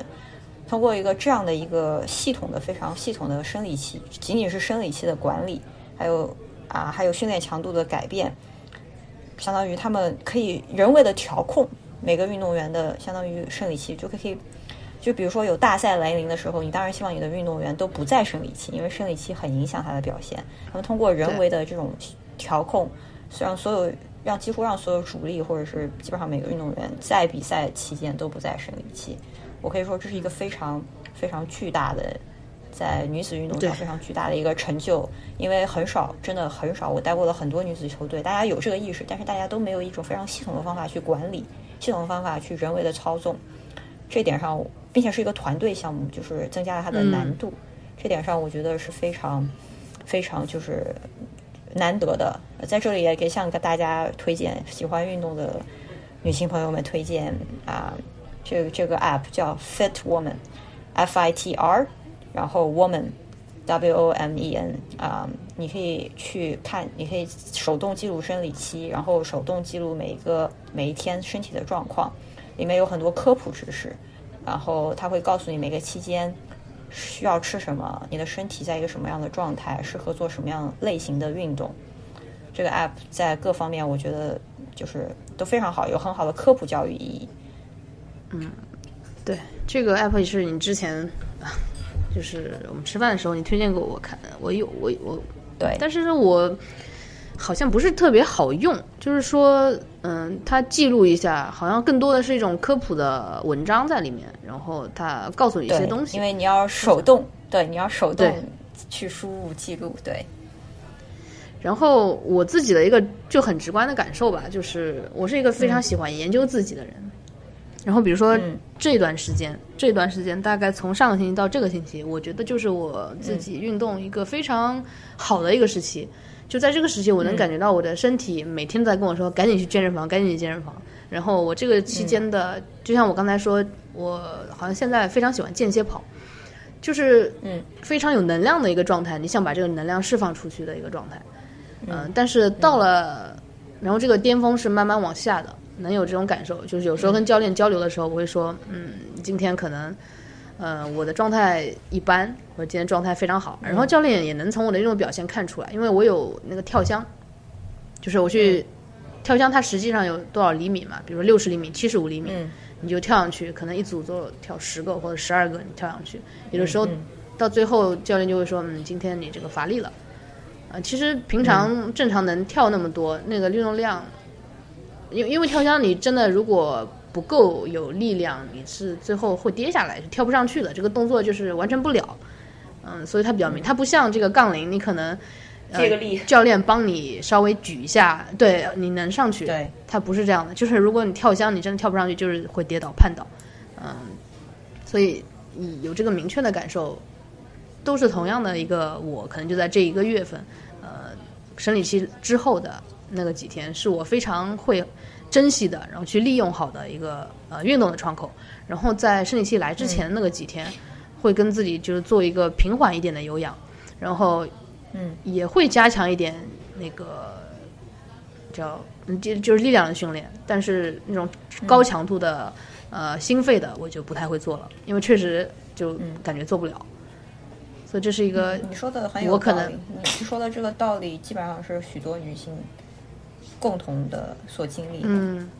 对，基本上来说，生理期结束后第一周或者是前几天，你会觉得身体在顶峰状态，对，觉得自己特别厉害的那种，对，呃，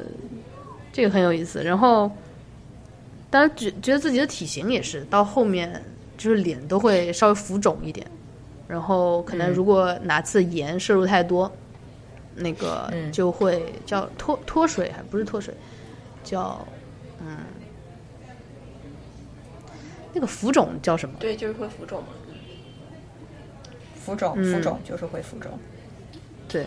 然后像生理期之后的那几天会会更干一点。这可可能也是一个，我觉得可能如果就是要急速减脂的话，也是一个特别好的时间。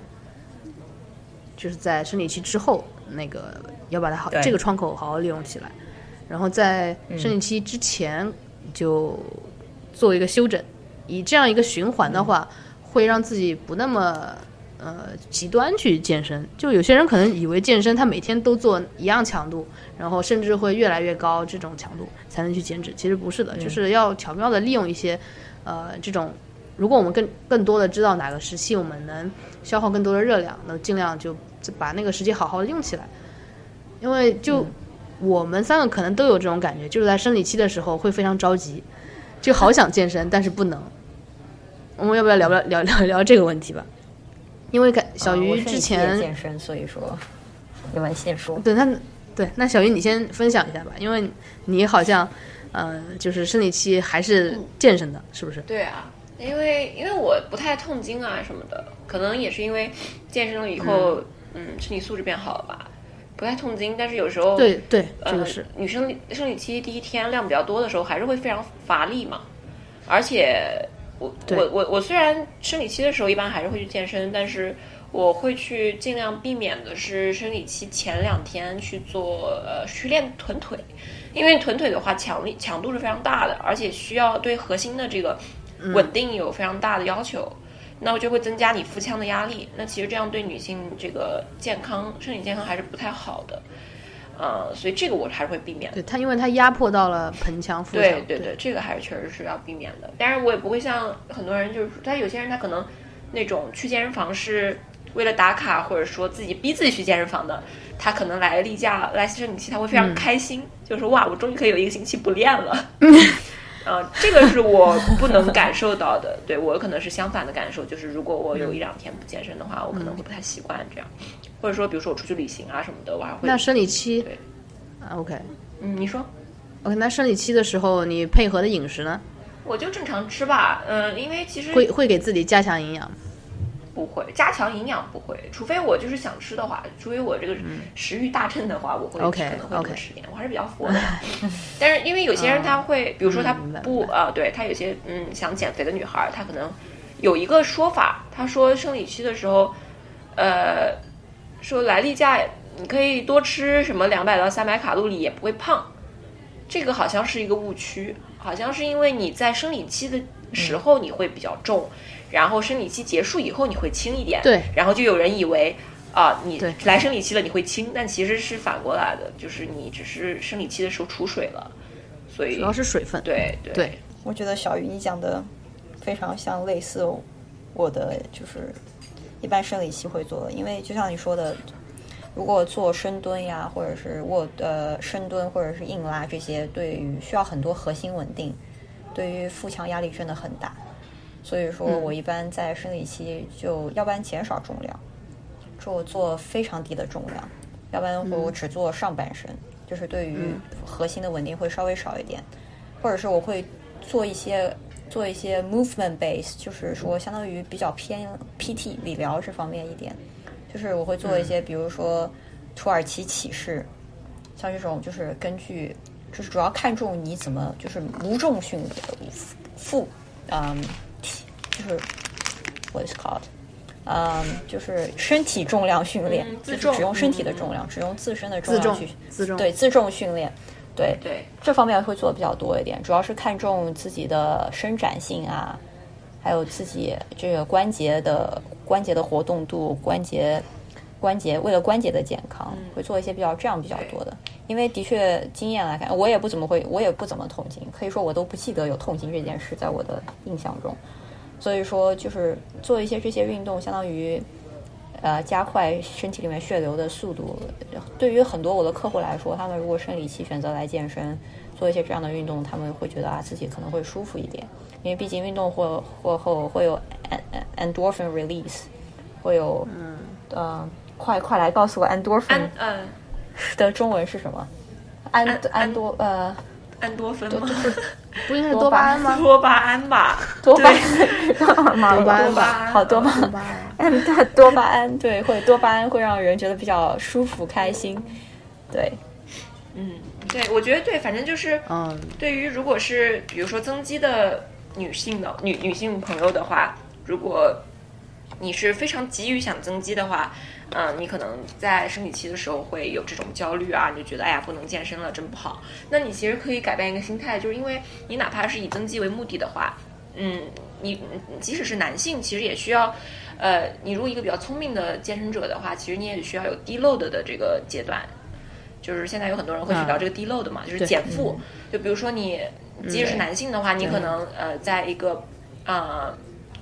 因为你平时你去增肌训练，你会去往上加重量嘛。你比如说，我想想要比上一周，我可以再加一个，比如说两点五磅、五磅这样，对吧？但是那你呃，其实身体在这个肌肉合成的话，它是需要休息的。就是你练的时候，它并不是长在长肌肉的，往往是在你休息的时候，它是在长的。所以你比如说，你即使是男性，你你在很高强度的练两三个月之后，哎，你来一个这么低 load week，然后我去减减少一些 volume，减少一些 intensity 的话，其实反而对增肌是有帮助的。那我觉得从对于女性来说的话，你在生理期的时候，你用从这么一个角度去想的话，嗯，其实对你这个增肌啊，对你肌肉恢复其实也也有帮助的，就是你去适当的进行一些休息的话。嗯。那其实看上去你们两个生理期都还会做一些，呃，尤其是前几天还会做一些运动，只是这个运动不要压迫盆腔和腹腔，然后，对吧？嗯，我反正我觉得就反正你听从自己的身体就好了。有些人比如说他可能生理期稍微的，就是有点强度，他就会难受。我觉得那你就不要练，你就休息休息。呃，前三天我都一般不太会去健身房，呃，就是毕竟平时。花在健身上面有好多时间，所以在生理期的那个几天，我会就是用到工作上来。说实话，我是这么来安排的，就是每次生理期的时候是一个，嗯，就是那那段时间吧，就是会觉得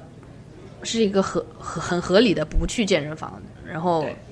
就可以在静静的待在电脑前面做一些工作上面的事情的一个特别好的，嗯。比如或者别人，比如说约你吃饭，或者说什么，你就可以用这个借口跟他说不去，身体不舒服，或者说有什么活动都可以不参加的一个状态。所以有时候觉得生理期对女生有的时候是一种保护，甚至有这种感觉。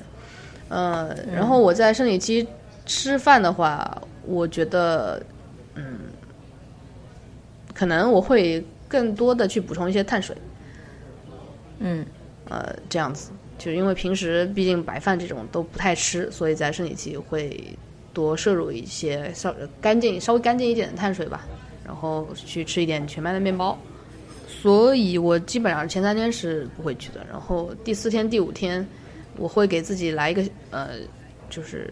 会去慢跑一次，然后让自己身体在逐渐适应一个运动量，然后在那个慢跑之后的第二天再去做一些力量的或者说高强度间歇，然后再让身体恢复恢复到那个一个比较巅峰的状态，然后开始往下练。嗯，其实这样应该是一个比较挺好的。所以，嗯，状态，我觉得你这样的状态比较好吧，就是你不是一个，你是一个相对没有那么功利性的一个在健身，因为其实现在很多人。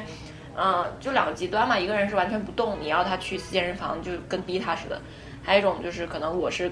更像另外一种极端，就是有点健身成瘾，它其实也是一种瘾嘛，就像就有点像 eating disorder，对吧？就是你你去嗯吃的很少或者怎么样，那我觉得就是其实运动成瘾，它其实现在也也有这么一个就是说法了。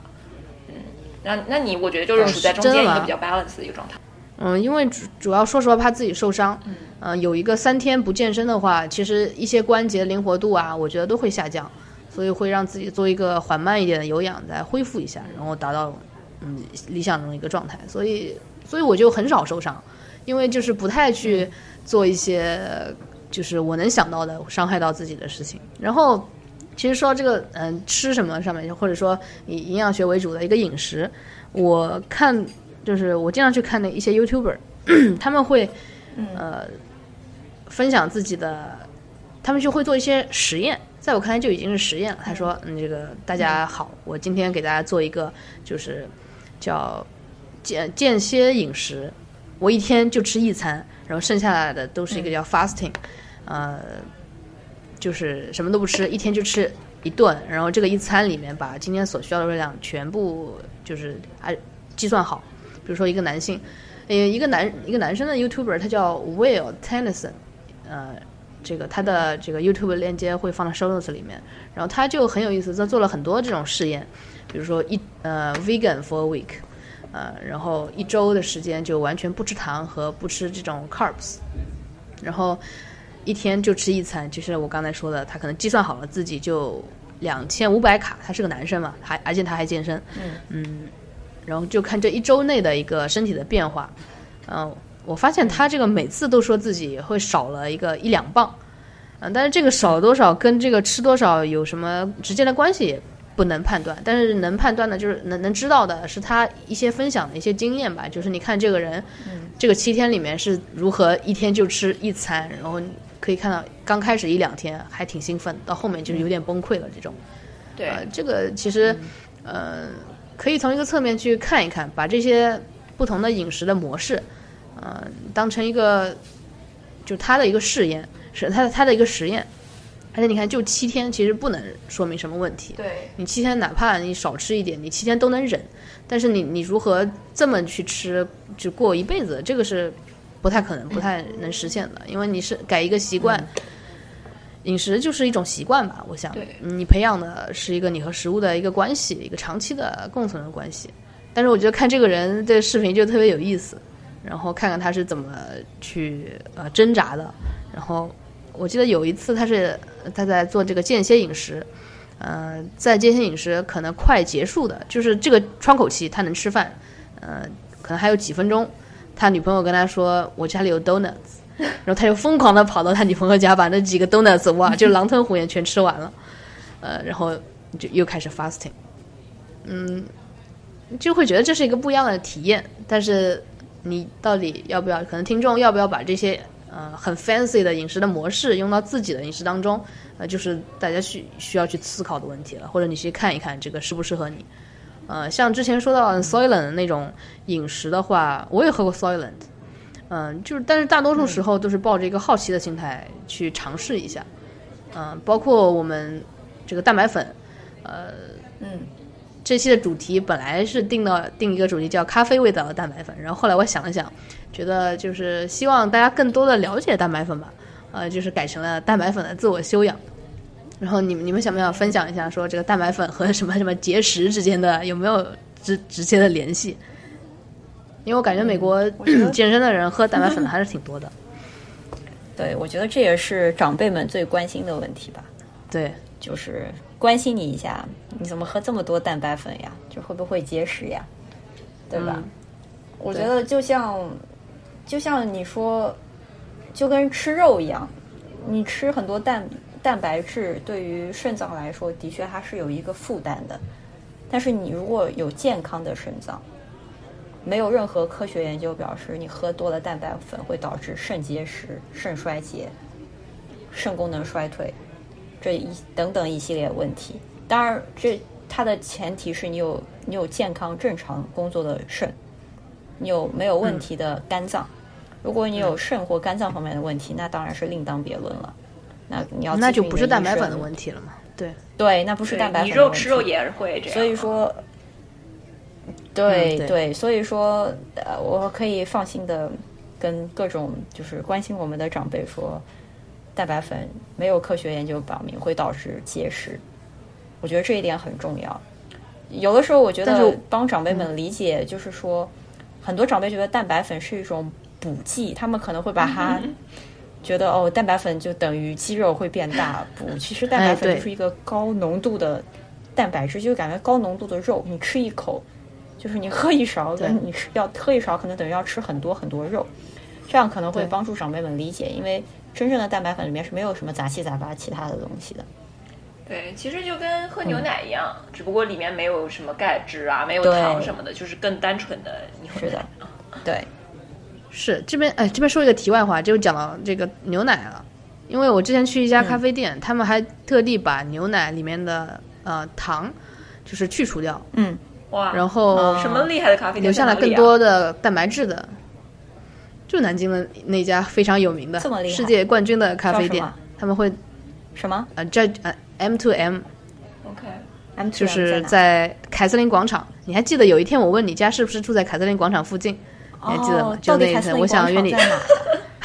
就在鼓楼鼓楼那边，我还想约你去那边。啊后来你说你家离那边太远，我想算了。江苏卫视对牛凯瑟琳奶做一个广场在哪呀？就鼓楼有凯瑟琳广场。有。你我问你，你以前去南外坐车坐大剧院坐坐坐几路啊？你是你坐十一路吗？哦，是上学吗？嗯你坐过十一路吗回家吗？对，坐十一路。那你是往河西的方向的十一路坐过吗十一路？还是另一个方向？对啊，那就是那个河西就是方向。呃哪一站啊？哎呦，就离学校没多远一站，就是鼓楼鼓楼那边，就鼓楼那边。哦，就靠近鼓楼。我觉得我可能我知道，我大概我大概知道在哪，可是我一直不知道那是很新那个那还蛮新的又被你们发现我是假。哦，我知道，就是新的那个江对苏卫视就是荔枝那。哎，对对对对对对，哦荔枝广场，对，哇塞，荔枝广场，哇塞，请多回南京看看假南京人了，常回家看看。不好意思，好，常回家这里。小姐姐常回家看看。哇塞，对，刚才就是题外话，说到这家咖啡店，他会对这个牛奶做个特别的处理。刚才说到那个说到哪儿了？呃，嗯，对，那杯就很贵，我喝的那杯多少？嗯，七十八还是多少？天，我的就那一份天哪！，对，就超级贵。嗯，然后，呃，刚才想说到蛋白粉，也是之前和 Shirley 我们聊天的时候，他就说，其实，在队里面运动员是不怎么喝蛋白粉的，对吧？你把这个再跟大家介绍一下。哦，对，因为我们一般喝蛋白粉，我们会喝提纯的 whey protein。嗯嗯、这一点呢，的确 whey protein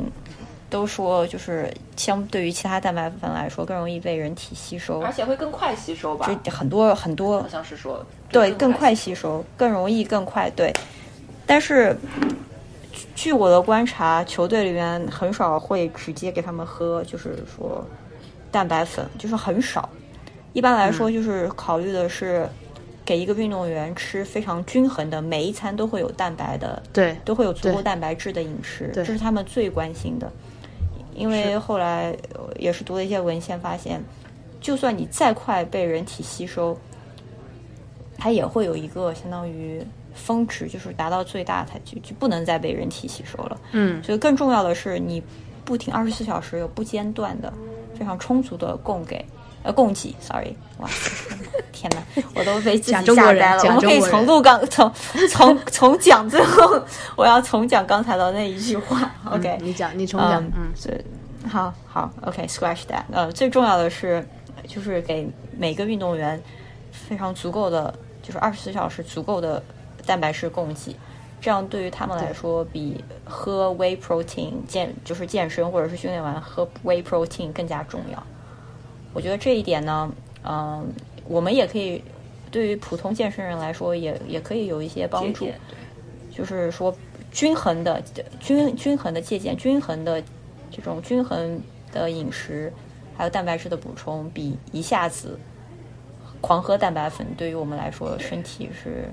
更有帮助的。对，其实蛋白粉我觉得更多它提供的一个是一个便捷吧，就很多人他可能没有这个条件，刚训练完就吃上肉，对所以他带上蛋白粉对方便一点。对，没有必要把它对呃妖魔化也好，也没有必要把它神化。就是首先你不可能有些不健身的人，他觉得哎你练这么大是不是喝蛋白粉喝出来的？其实不是，你光 光吃蛋白质喝蛋白粉不练根本没有用。啊、而且它也不是雄性激素，它就只是蛋白粉，你日常它就只是蛋白质，你日常饮食中都会有一个东西，没有必要妖魔化它，也没有必要神化它，嗯，就是一个很简单的东西。对，如果所以因为肌肉我觉得嗯最大的、sorry 最大的建议就是，如果你能健身完立刻吃上一顿饭的话，你可以选择不用喝蛋白对，而且会很满足。对，这就是是的，是真的。这就是到那个我们说，呃，专业运动员他会有这样一个营养学的一个 team 来嗯 support 他们，但是我们普通人，我我们出来，像我出来那个健身房，我能买到的就是水果，就就是那个 Shirley 和我去那个健身房，就香蕉对吧？我说我去之前吃根香蕉，然后出来不可能，出来要么就是包子这些东西，就所所以就很难去做一个补充，然后练完之后还、还挺饿的，这样喝一杯蛋白粉、就刚刚好，然后你再回家你再吃一些东西，这样子。所以这个蛋白粉，呃，还包括我就是在出门在外的时候，呃，出门在外你没办法自己做一些干净的食物、干净的蛋白质，然后只能、嗯就是你朋友聚会的时候，对吧？吃的那些，然后像我这样，像我们几个人的饮食，可能小鱼会吃的就是更更正常一点。我觉得我和 Shirley 两个人吃的是、嗯、稍微就更干净一点。嗯、这个时候就 social 都是一个很比较困难的，就是人家想吃这个辣的，人家觉得重庆火锅特别好吃，但是我这个身体就不太能。嗯、包括此处有一个 update，就是前前天吧，和小鱼不是吃了那个火锅嘛而，你肚子又不舒服然后？我昨天就是也会有一点拉肚子，啊，不对好意思，呃，而且我现在吃了什么火锅？当时以为不是很辣，以为是一个不是。呃，我我也以为我可以，呃，对，对，哦，就左边是那个花椒花椒什么汤，鸡是一个嗯清汤吧，算是，嗯，花花花椒鸡，对，右边是一个微辣的，鸭血豆腐，就是在南京叫微辣的，啊、对，就基本上不辣，只是有一点花椒，然后上面看上去可能是，我觉得有可能不是辣的原因，是红油的问题，嗯，我自己猜想，有可能，又导致了肠胃的紊乱。它可能油不是那么好。所以这个在我身上，呃，可能就是油就会那个，倒不是油好不好的问题，嗯、所以我就发现这个身体确实，它目前就是个状况，然后出去吃饭，呃，就是呃非常受限制吧，嗯、这个时候就是会会补充一些蛋白质。然后我总不能去这个菜市场的切几斤牛肉回来，然后跟大家一起吃，就是就像你说的和 Soylent 一样，很多时候是一种其实是一种妥协，然后蛋白粉又是一个很干净的东西，所以，嗯、此处也是，比如说一种一种声明吧，就是说，也不是说和哪个朋友出去，呃，吃饭，就是就会会显得很奇怪，但是没有办法，身体是这个样子，就是希望大家见谅。OK，就是这个是我这部分嗯健身和饮食的一个那个一个状况，嗯，然后。其实我还想问你们两个人的，因为就是我们三个，其实包括在听的华伦，我们都是在美国有一段那个留学的经历嘛，然后就包括现在你们三个都还在美国，然后就是我想问问你们周围的美国人，他们实际的一个饮食状况，呃，和美国所报道出来的一些美食呃这个这种饮食状况是是怎么样的？呃，看对这个听众有没有一些嗯，就是打开一些思路吧。呃，看看有没有什么新的，或者说别人就美国人怎么吃，普通人他是怎么去呃日常的呃饮食这种。我有什么感受？我觉得，嗯，还是之前、可能之前聊的 ve- vegetarian vegan，我觉得可能在大城市还是挺多这样的吧。然后身边有同事就是，呃，他就比如说他是 vegetarian，然后但是比如说公司聚会的时候那种年呃一年我们我们组有两次聚会，就是老板会请吃那种大概百人均三百刀的那种。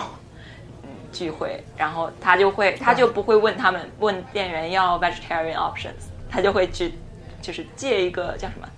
就这么开个荤啊，他是个 vegetarian，然后他就会开，这个我觉得还挺有挺挺好玩的，哦，嗯，他就不会去去要那个 vegetarian 对。menu，然后，呃，其实我觉得美国人还是挺离不开糖的。我像我们组的话，每、每周都会有一都要至少有一次 treats，就是每周三下午我们有专门的 budget 用来用来 买甜点，然后我就很崩溃，因为我我是我我不是很爱吃甜的，然后但是有时候你如果非要让我吃，我还是会吃，然后就算是有一个诱惑摆在那边，嗯。嗯就是这个还挺不健康的吧。嗯，还有一个比较有意思的是，我有个同事，一个也还个个儿还挺高的一个那种白人 Jewish 男性，他每天中午就只吃一个、peanut butter sandwich，peanut butter and jelly PB and J。哇 peanut butter and jelly sandwich，、这就是他的午饭。就我就很不能理解，我觉得这也这个是我觉得特特别大的一个文化饮食上的文化差异吧。Shirley 你呢？呃，我这个很难说，因为我觉得小鱼跟我都在美国的南方待过。OK，我我的南方同学，就是我们，特别是我们在这个健康医学医疗行业，我们每年都会看一些数据分析，看美国这些年来这个糖尿病还有肥胖症的嗯趋势是什么。肥胖人群来说呢，美国的南方是重灾区。你会看到全一个美国的地图，南方真的是全部沦陷，所以导致的结果是，我在以前在美国南方，在德州生活，我周围的同学哇，他们都是吃任何东西，就是首先手拿 Texas sweet tea。Texas sweet tea 是什么呢？就是，呃，我们的茶里面放不知道多少包糖，然后是冰的，然后这个真的是他们可以一次喝很多，喝一个 super size like super large，对我估计那一杯可能得有个就刚两刚，可能两百克糖可能都得有，可能都不止两百克糖，你，想一下就一千卡可能有你。对你对你就你就喝一杯一杯饮料就已经足够覆盖你可能一半大半天一个人百分之五十一天所需要的热量了，对。然后与在此之上还会吃很多，就像我们刚才说的 Texas barbecue，然后很多墨西哥 Tex-Mex 墨西哥和德克萨斯混合的食物，就是总整的来说热量炸弹，每天都是热量炸弹。嗯，这是美国南方的一些情况，他们也不是特别注意这些饮食。在美国南方，很少有人说自己是 vegan。啊、我真的好像没有见到，没有见到美国南方生活的、嗯我觉得不可能有的，对，活不下去的。对，太难活下去了。我特别记得在在我们学校旁边有一个卖鸡翅的地方，叫 Pluckers，在这里为 Pluckers 打 call，那是一个学校周围一个非常好的吃鸡翅的一个地方。然后它是没有 vegetarian menu 的，它就是没有给 vegan 做任何他们就是可以做的。然后打开了菜单，或者在我记得不记不得是菜单还是店里贴了以前贴了一个 slogan 什么 disappointing vegetarians for ten years，就是让让让 vegan 们失望了什么十年十多年之类 more than ten years 之类的。我觉得非常有意思的，代表了一些南方人的一些就是文化，还有他们的饮食习惯。现在搬到波士顿来的话，就会发现哇，我们很白的一个地方学校里面，周围的人都对很白的一个地方，周围的人也非常注重自己的健康和饮食，并且你又在这个相当于医疗行业，呃，周围有很多 vegan，嗯，然后周围的人非常注重自己的饮食，很多人就是就是又爱健身，又需要规定自己每天吃什么，对自己的形体很有要求，相当于一个极端，就是我在两个极端的地方都生活过一段时间，所以这个冲击还是挺大的，就是看到美国地域之间的差异是如此之大。至于美国媒体爱报道的美国人的饮食状况，我觉得可能就是美国正在越来越胖对，之类的。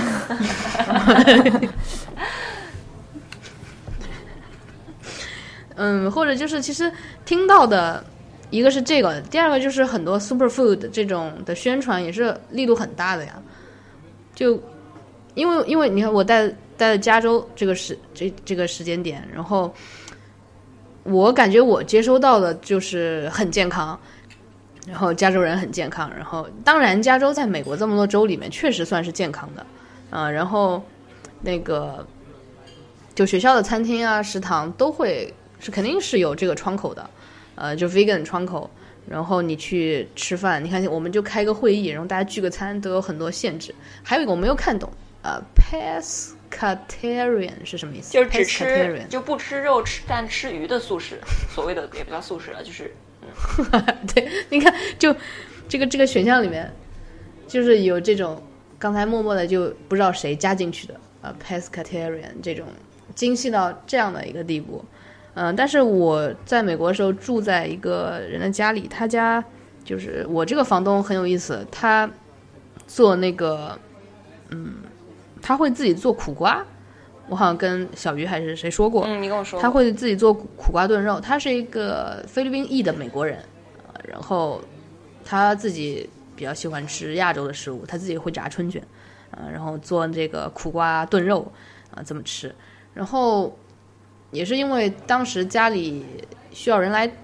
打扫，呃，还是装装一个什么东西的，就是请了一家三口那个，Oh my God，Siri 竟然激活了，那个就是请请人到家里来，就是其实是帮助干活的，呃，然后这一家人都来了，就是爸爸妈妈还有呃爸爸妈妈，还呃不对不对不是爸爸妈妈，就是一对夫妇带着自己一个大概六岁的女儿吧，然后明显的看得出来就是是个工人阶级，然后都是那个而且而且是白人。然后后来为了感谢他们，然后付了付完钱之后，我房东就带我们去了中餐馆吃饭。因为我房东非常喜欢吃中餐馆，就是很喜欢吃美国人眼里的中餐馆，他就很喜欢吃那个。然后我们去吃了之后，呃，那家白人就把就喝茶嘛，广我们开始不是有大麦茶，我们就喝，然后他们就是喝一杯会倒一包糖进去，喝一杯会倒一包糖进去，就就这么喝。然后，其实我理解在那样一个场合，更多的是大家一个一个交流嘛。然后，但是那种感觉上去，就是他们说不出来什么东西。啊，说实话，就是一个给我给我感人是很朴素的简朴的呃工人阶级，然后文化嗯不太有那么多的文化，不足够支撑我们来聊什么就普通的美国的文化，比如说 Netflix 上面有有一部电影，比如说《黑镜》，他就聊不起来。然后，但是我这个房东的儿子他是 Berkeley 毕业的一个呃程序员，他就住在 Berkeley 附近目前。然后我们就聊这些聊得非常开心，然后我就看见那个工人阶级的那一家人就在呃。就不停的吃那个 orange chicken 是吧？左宗棠鸡，嗯，就这样的食物其实是他们非常喜欢的，然后应该也是他们就日常就会去吃的啊，然后很多糖，然后很多油炸的这样一种饮食。然后他和他老婆都还蛮胖的，但是他们也没有想着说要注意，呃，注意一些这个饮食，他们就是。爱吃这个，然后他就吃了，就就这样一个简单的一个很直接的，我觉得这个是，这可能是大多数普通的美国人都会去做的一件事情嘛，就是不管好吃，然后我需要很多糖，倒不是说我们今天聊到的这些，或者说媒体报道的这些人，就大多都大多数的人可能是不被看见的，然后不被聊起的，然后他们也参与不到我们的话语体系当中来。给我有这样一种割裂的，呃，一个感觉。就对你说的很对，我我同意你的看法。我我承认，就是我们接触的人可能很少会接触到，就是你说的工人阶级，或者说就是对家庭背景不是特别好的这些，就是美国这一群人，他们。他们的这种饮食文化，我一开始也是不知道的。可能我没有跟你们讲过，就是我跟华伦有提过。呃，我以前在球队的时候，因为有些大家也知道，很多美国的家庭让孩子去去就是打篮球啊，或者打橄榄球啊，是因为他们知道哦，如果你打得很好，被大学看中了以后，这是这是你的一个走出贫困的方法。然后等他们到了大学来。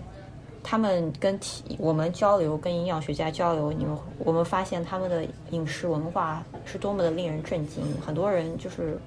不知道蔬菜，很多蔬菜长什么样，没有听过这个蔬菜，没有见过这个蔬菜。对，这个我知道。甚至都不知道，甚至就蔬菜是什么东西。对对对对。所以通过我们俩交流，我们才知道，天哪，什么叫真正的是不停的吃我们所谓的说快餐食物 （fast food）。嗯。每天这么过日，什么最简单，什么最便宜就吃什么。呃，我当我第一次听到面对面这种交流的时候，我很震惊，就是他们对于饮食这种看法，还有他们不是说他们是错误的，是他们真的没有这个意识，或者他们没有根本从来就没有接触到这个概念，对，很难。他们是一群人，我们很难，我们很难接触到，所以他们的看法可能我们也不太了解。他们代表了美国很大一部分，蛮大一部分的人的饮食状况的，但很可惜，就是我们的生活环境。还有我们接触的人，就是没有办法让我们了解到他们。我觉得中国也是这样的，因为我们生活的环境，还有我们接触的人，就是相当相对来说是比较，啊，比较固定在一个阶层或者是一个群体的。很多时候，有时候我觉得就是相当于局限了我们的一些想法，或者是让我们并不知道真实的状况是什么样子。对。嗯，其实今天时间也差不多了。我最后还想补充一点的，就是，就是我在呃，你 vegan 也好，呃，那种 junk food 也好，就是可能每一种食物后面这个人吃它，嗯，都是有自己的原因。然后要么就是可能不知道还有更好吃的，然后要么不知道还有更有营养的，嗯，这种种种吧，呃。不存在，在我这里是不存在鄙视链的，只有存在我选择这样吃或者那样吃。然后所有人其实都是这样的，包括我现在回家跟我爸妈说我要吃小黄瓜，我要吃干净的这个那个，我妈就会给我一个白眼，说你自己你自己买。我说我觉得就这样就可以，就是这就是我想嗯告诉所有人的，就是我就是接受这样的，然后我自己这么选择自己作的，就自己把它接起来就好。你们觉得呢？对，我觉得你说的，我觉得同意。对，嗯，今天和小鱼还有 Shirley 小姐姐，我们聊了聊我们这个一个健身女性健身饮食和所刚开开头我们聊了聊美食，然后也是给大家带去一种就是如何去理解，呃，我们理解中的健身饮食和呃好吃的那些东西，呃，还有打破一种迷思，然后蛋白粉是怎样一种东西，然后我们怎么去，我我们为什么要这么喝，然后每一个问题的背后都是打破一种误解的最好的方法。就在我看来，怎么去解除这种误解，就是一个一个去解释。呃，我的这个视觉观和方法论就都是这个样子。不用自我介绍，我想我是想在直播间聊一点其他东西的。那我先来问你们两个一个问题嘛，既然大家都是南京人，就是南京哪里的锅贴比较好吃？我再讲一遍，哎，如果你要来，难倒了我就呆住了吗？就是比较我有名的一个就是七家湾，还有一个嗯我昨天去的，昨天去的那个张府园的李记，好多人啊。李记清真馆，你知道吗？有听说过吗？没有，就是我知道南京有一家那个就在夫子庙开的那个糕团店。我以前就小时候是小时候就是说还没有成为南京人之前，这个来南京旅游就是老老来南京，然后就每次会去那个什么莲湖糕团店吃一个牛肉锅贴，是吧？反正那家就是其实我对锅贴好不好吃没有一个特别呃，不知道它不好吃在哪里，也不知道它好吃在哪里，反正就是不会特别想。但是像你们，可能每年就是回国，回国就是很短嘛，去找一些这个南京当地的小吃，是这样一种感觉吗？嗯，啊、锅贴我这个假南京人就不说话了吧。啊、锅贴我本人觉得不好吃的锅贴，就是它的皮是硬的，然后或者是那种，嗯或者是那种感觉摆久了以后，你知道就是摆哈了，你知道什么意思吗？就是像饼干摆久了对对，我知道，我知道。就它既不能就是是那种硬的，也不能是那种哈掉的那种口感，嗯，就是它是要那种刚炸过以后就是酥软酥软的皮，然后里面它不能是干的，对对呃酥软酥软然后它里面的馅儿是要有汤汁的，就像你汤包一样。对对对，如果是干的，如果里面是干的，然后外面是特别硬或者特别软的，一定不好吃。就是我以前也没有很喜欢吃锅贴，然后后来发就我们家附近有一家，他说是七家湾了，但肯定不是那种那个连锁的那个，他就是号称号称自己是七家湾，就很 random 的一呃的一家小店，但是他的锅贴就是外面的皮是酥酥酥酥脆的，然后里面馅儿是那种很 juicy 的那种，像汤灌汤包一样的那种馅，我觉得特别好吃。啊，那你吃锅贴会蘸醋吗？对，我会蘸醋，而且锅贴店一般有两种辣酱，一种一种是辣油，还有一种是辣酱。辣油一般是给你放在馄饨里面，然后辣酱是给你用来蘸锅贴。哦，这样子。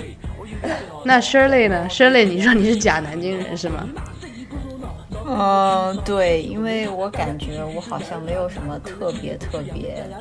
就是说我很小的时候喜欢喝鸭血粉丝汤，后来有一次喝鸭血粉丝汤喝吐了以后，我就再也不喝鸭血粉丝汤了。这喝吐了是什么意思？是它这个食就是食品质量安全得不到保障吗？不知道就不小心喝吐了，然后喝吐了以后我就永生难忘那种感觉 PTSD 吧。然后后来我就不怎么吃了，但是我更喜欢吃北方的面条一点，比哦较喜欢北方的东西。对，然后当然这就是各种要沾醋啊，对吧？醋和辣椒，这是必须。什么饺子啊、面条呀、都要。对，那南京的就南南京的这个当地小吃，或者说南京的一些美食，鸭子呢，你就没有一个喜欢的吗？哦对我都可以吃，我没有很不喜欢，也没有很讨厌的。就是我好像就是你全国各地什么都吃。但是可能就不像小鱼那样能描述出来好吃的锅贴应该是什么样子的。对，我觉得好吃的锅贴肯定是，啊、刚出炉的，说的太对了，刚出炉的，然后一定要蘸醋，不蘸醋我觉得太腻了。然后 OK 让我再思考一下啊、好像就没有了吧。然后，哎，我真的是一个非常低级的南京吃货。其实这个我我也是这样的，所以就这一个问题就呃看得出来，我们今天这个话题的一个叫什么叫美食担当，就是那个小鱼，然后我和 Shirley 就是两个对美食没有什么特别感受，就是你要跟我说这个好吃，我是说对的，但是你让我描述出来，可能就有一些难，或者平常没有怎么注意到，呃。这个锅贴的好吃之处，可能就上来几口就吃完了，这种就比较粗糙。呃，所以今天想跟呃 Bad Coffee 和翻转体育的听众想聊的一个话题就是，呃，健身当中的呃，就健身人理解的美食或者饮食，呃，这个话题。然后先请两位自我介绍一下。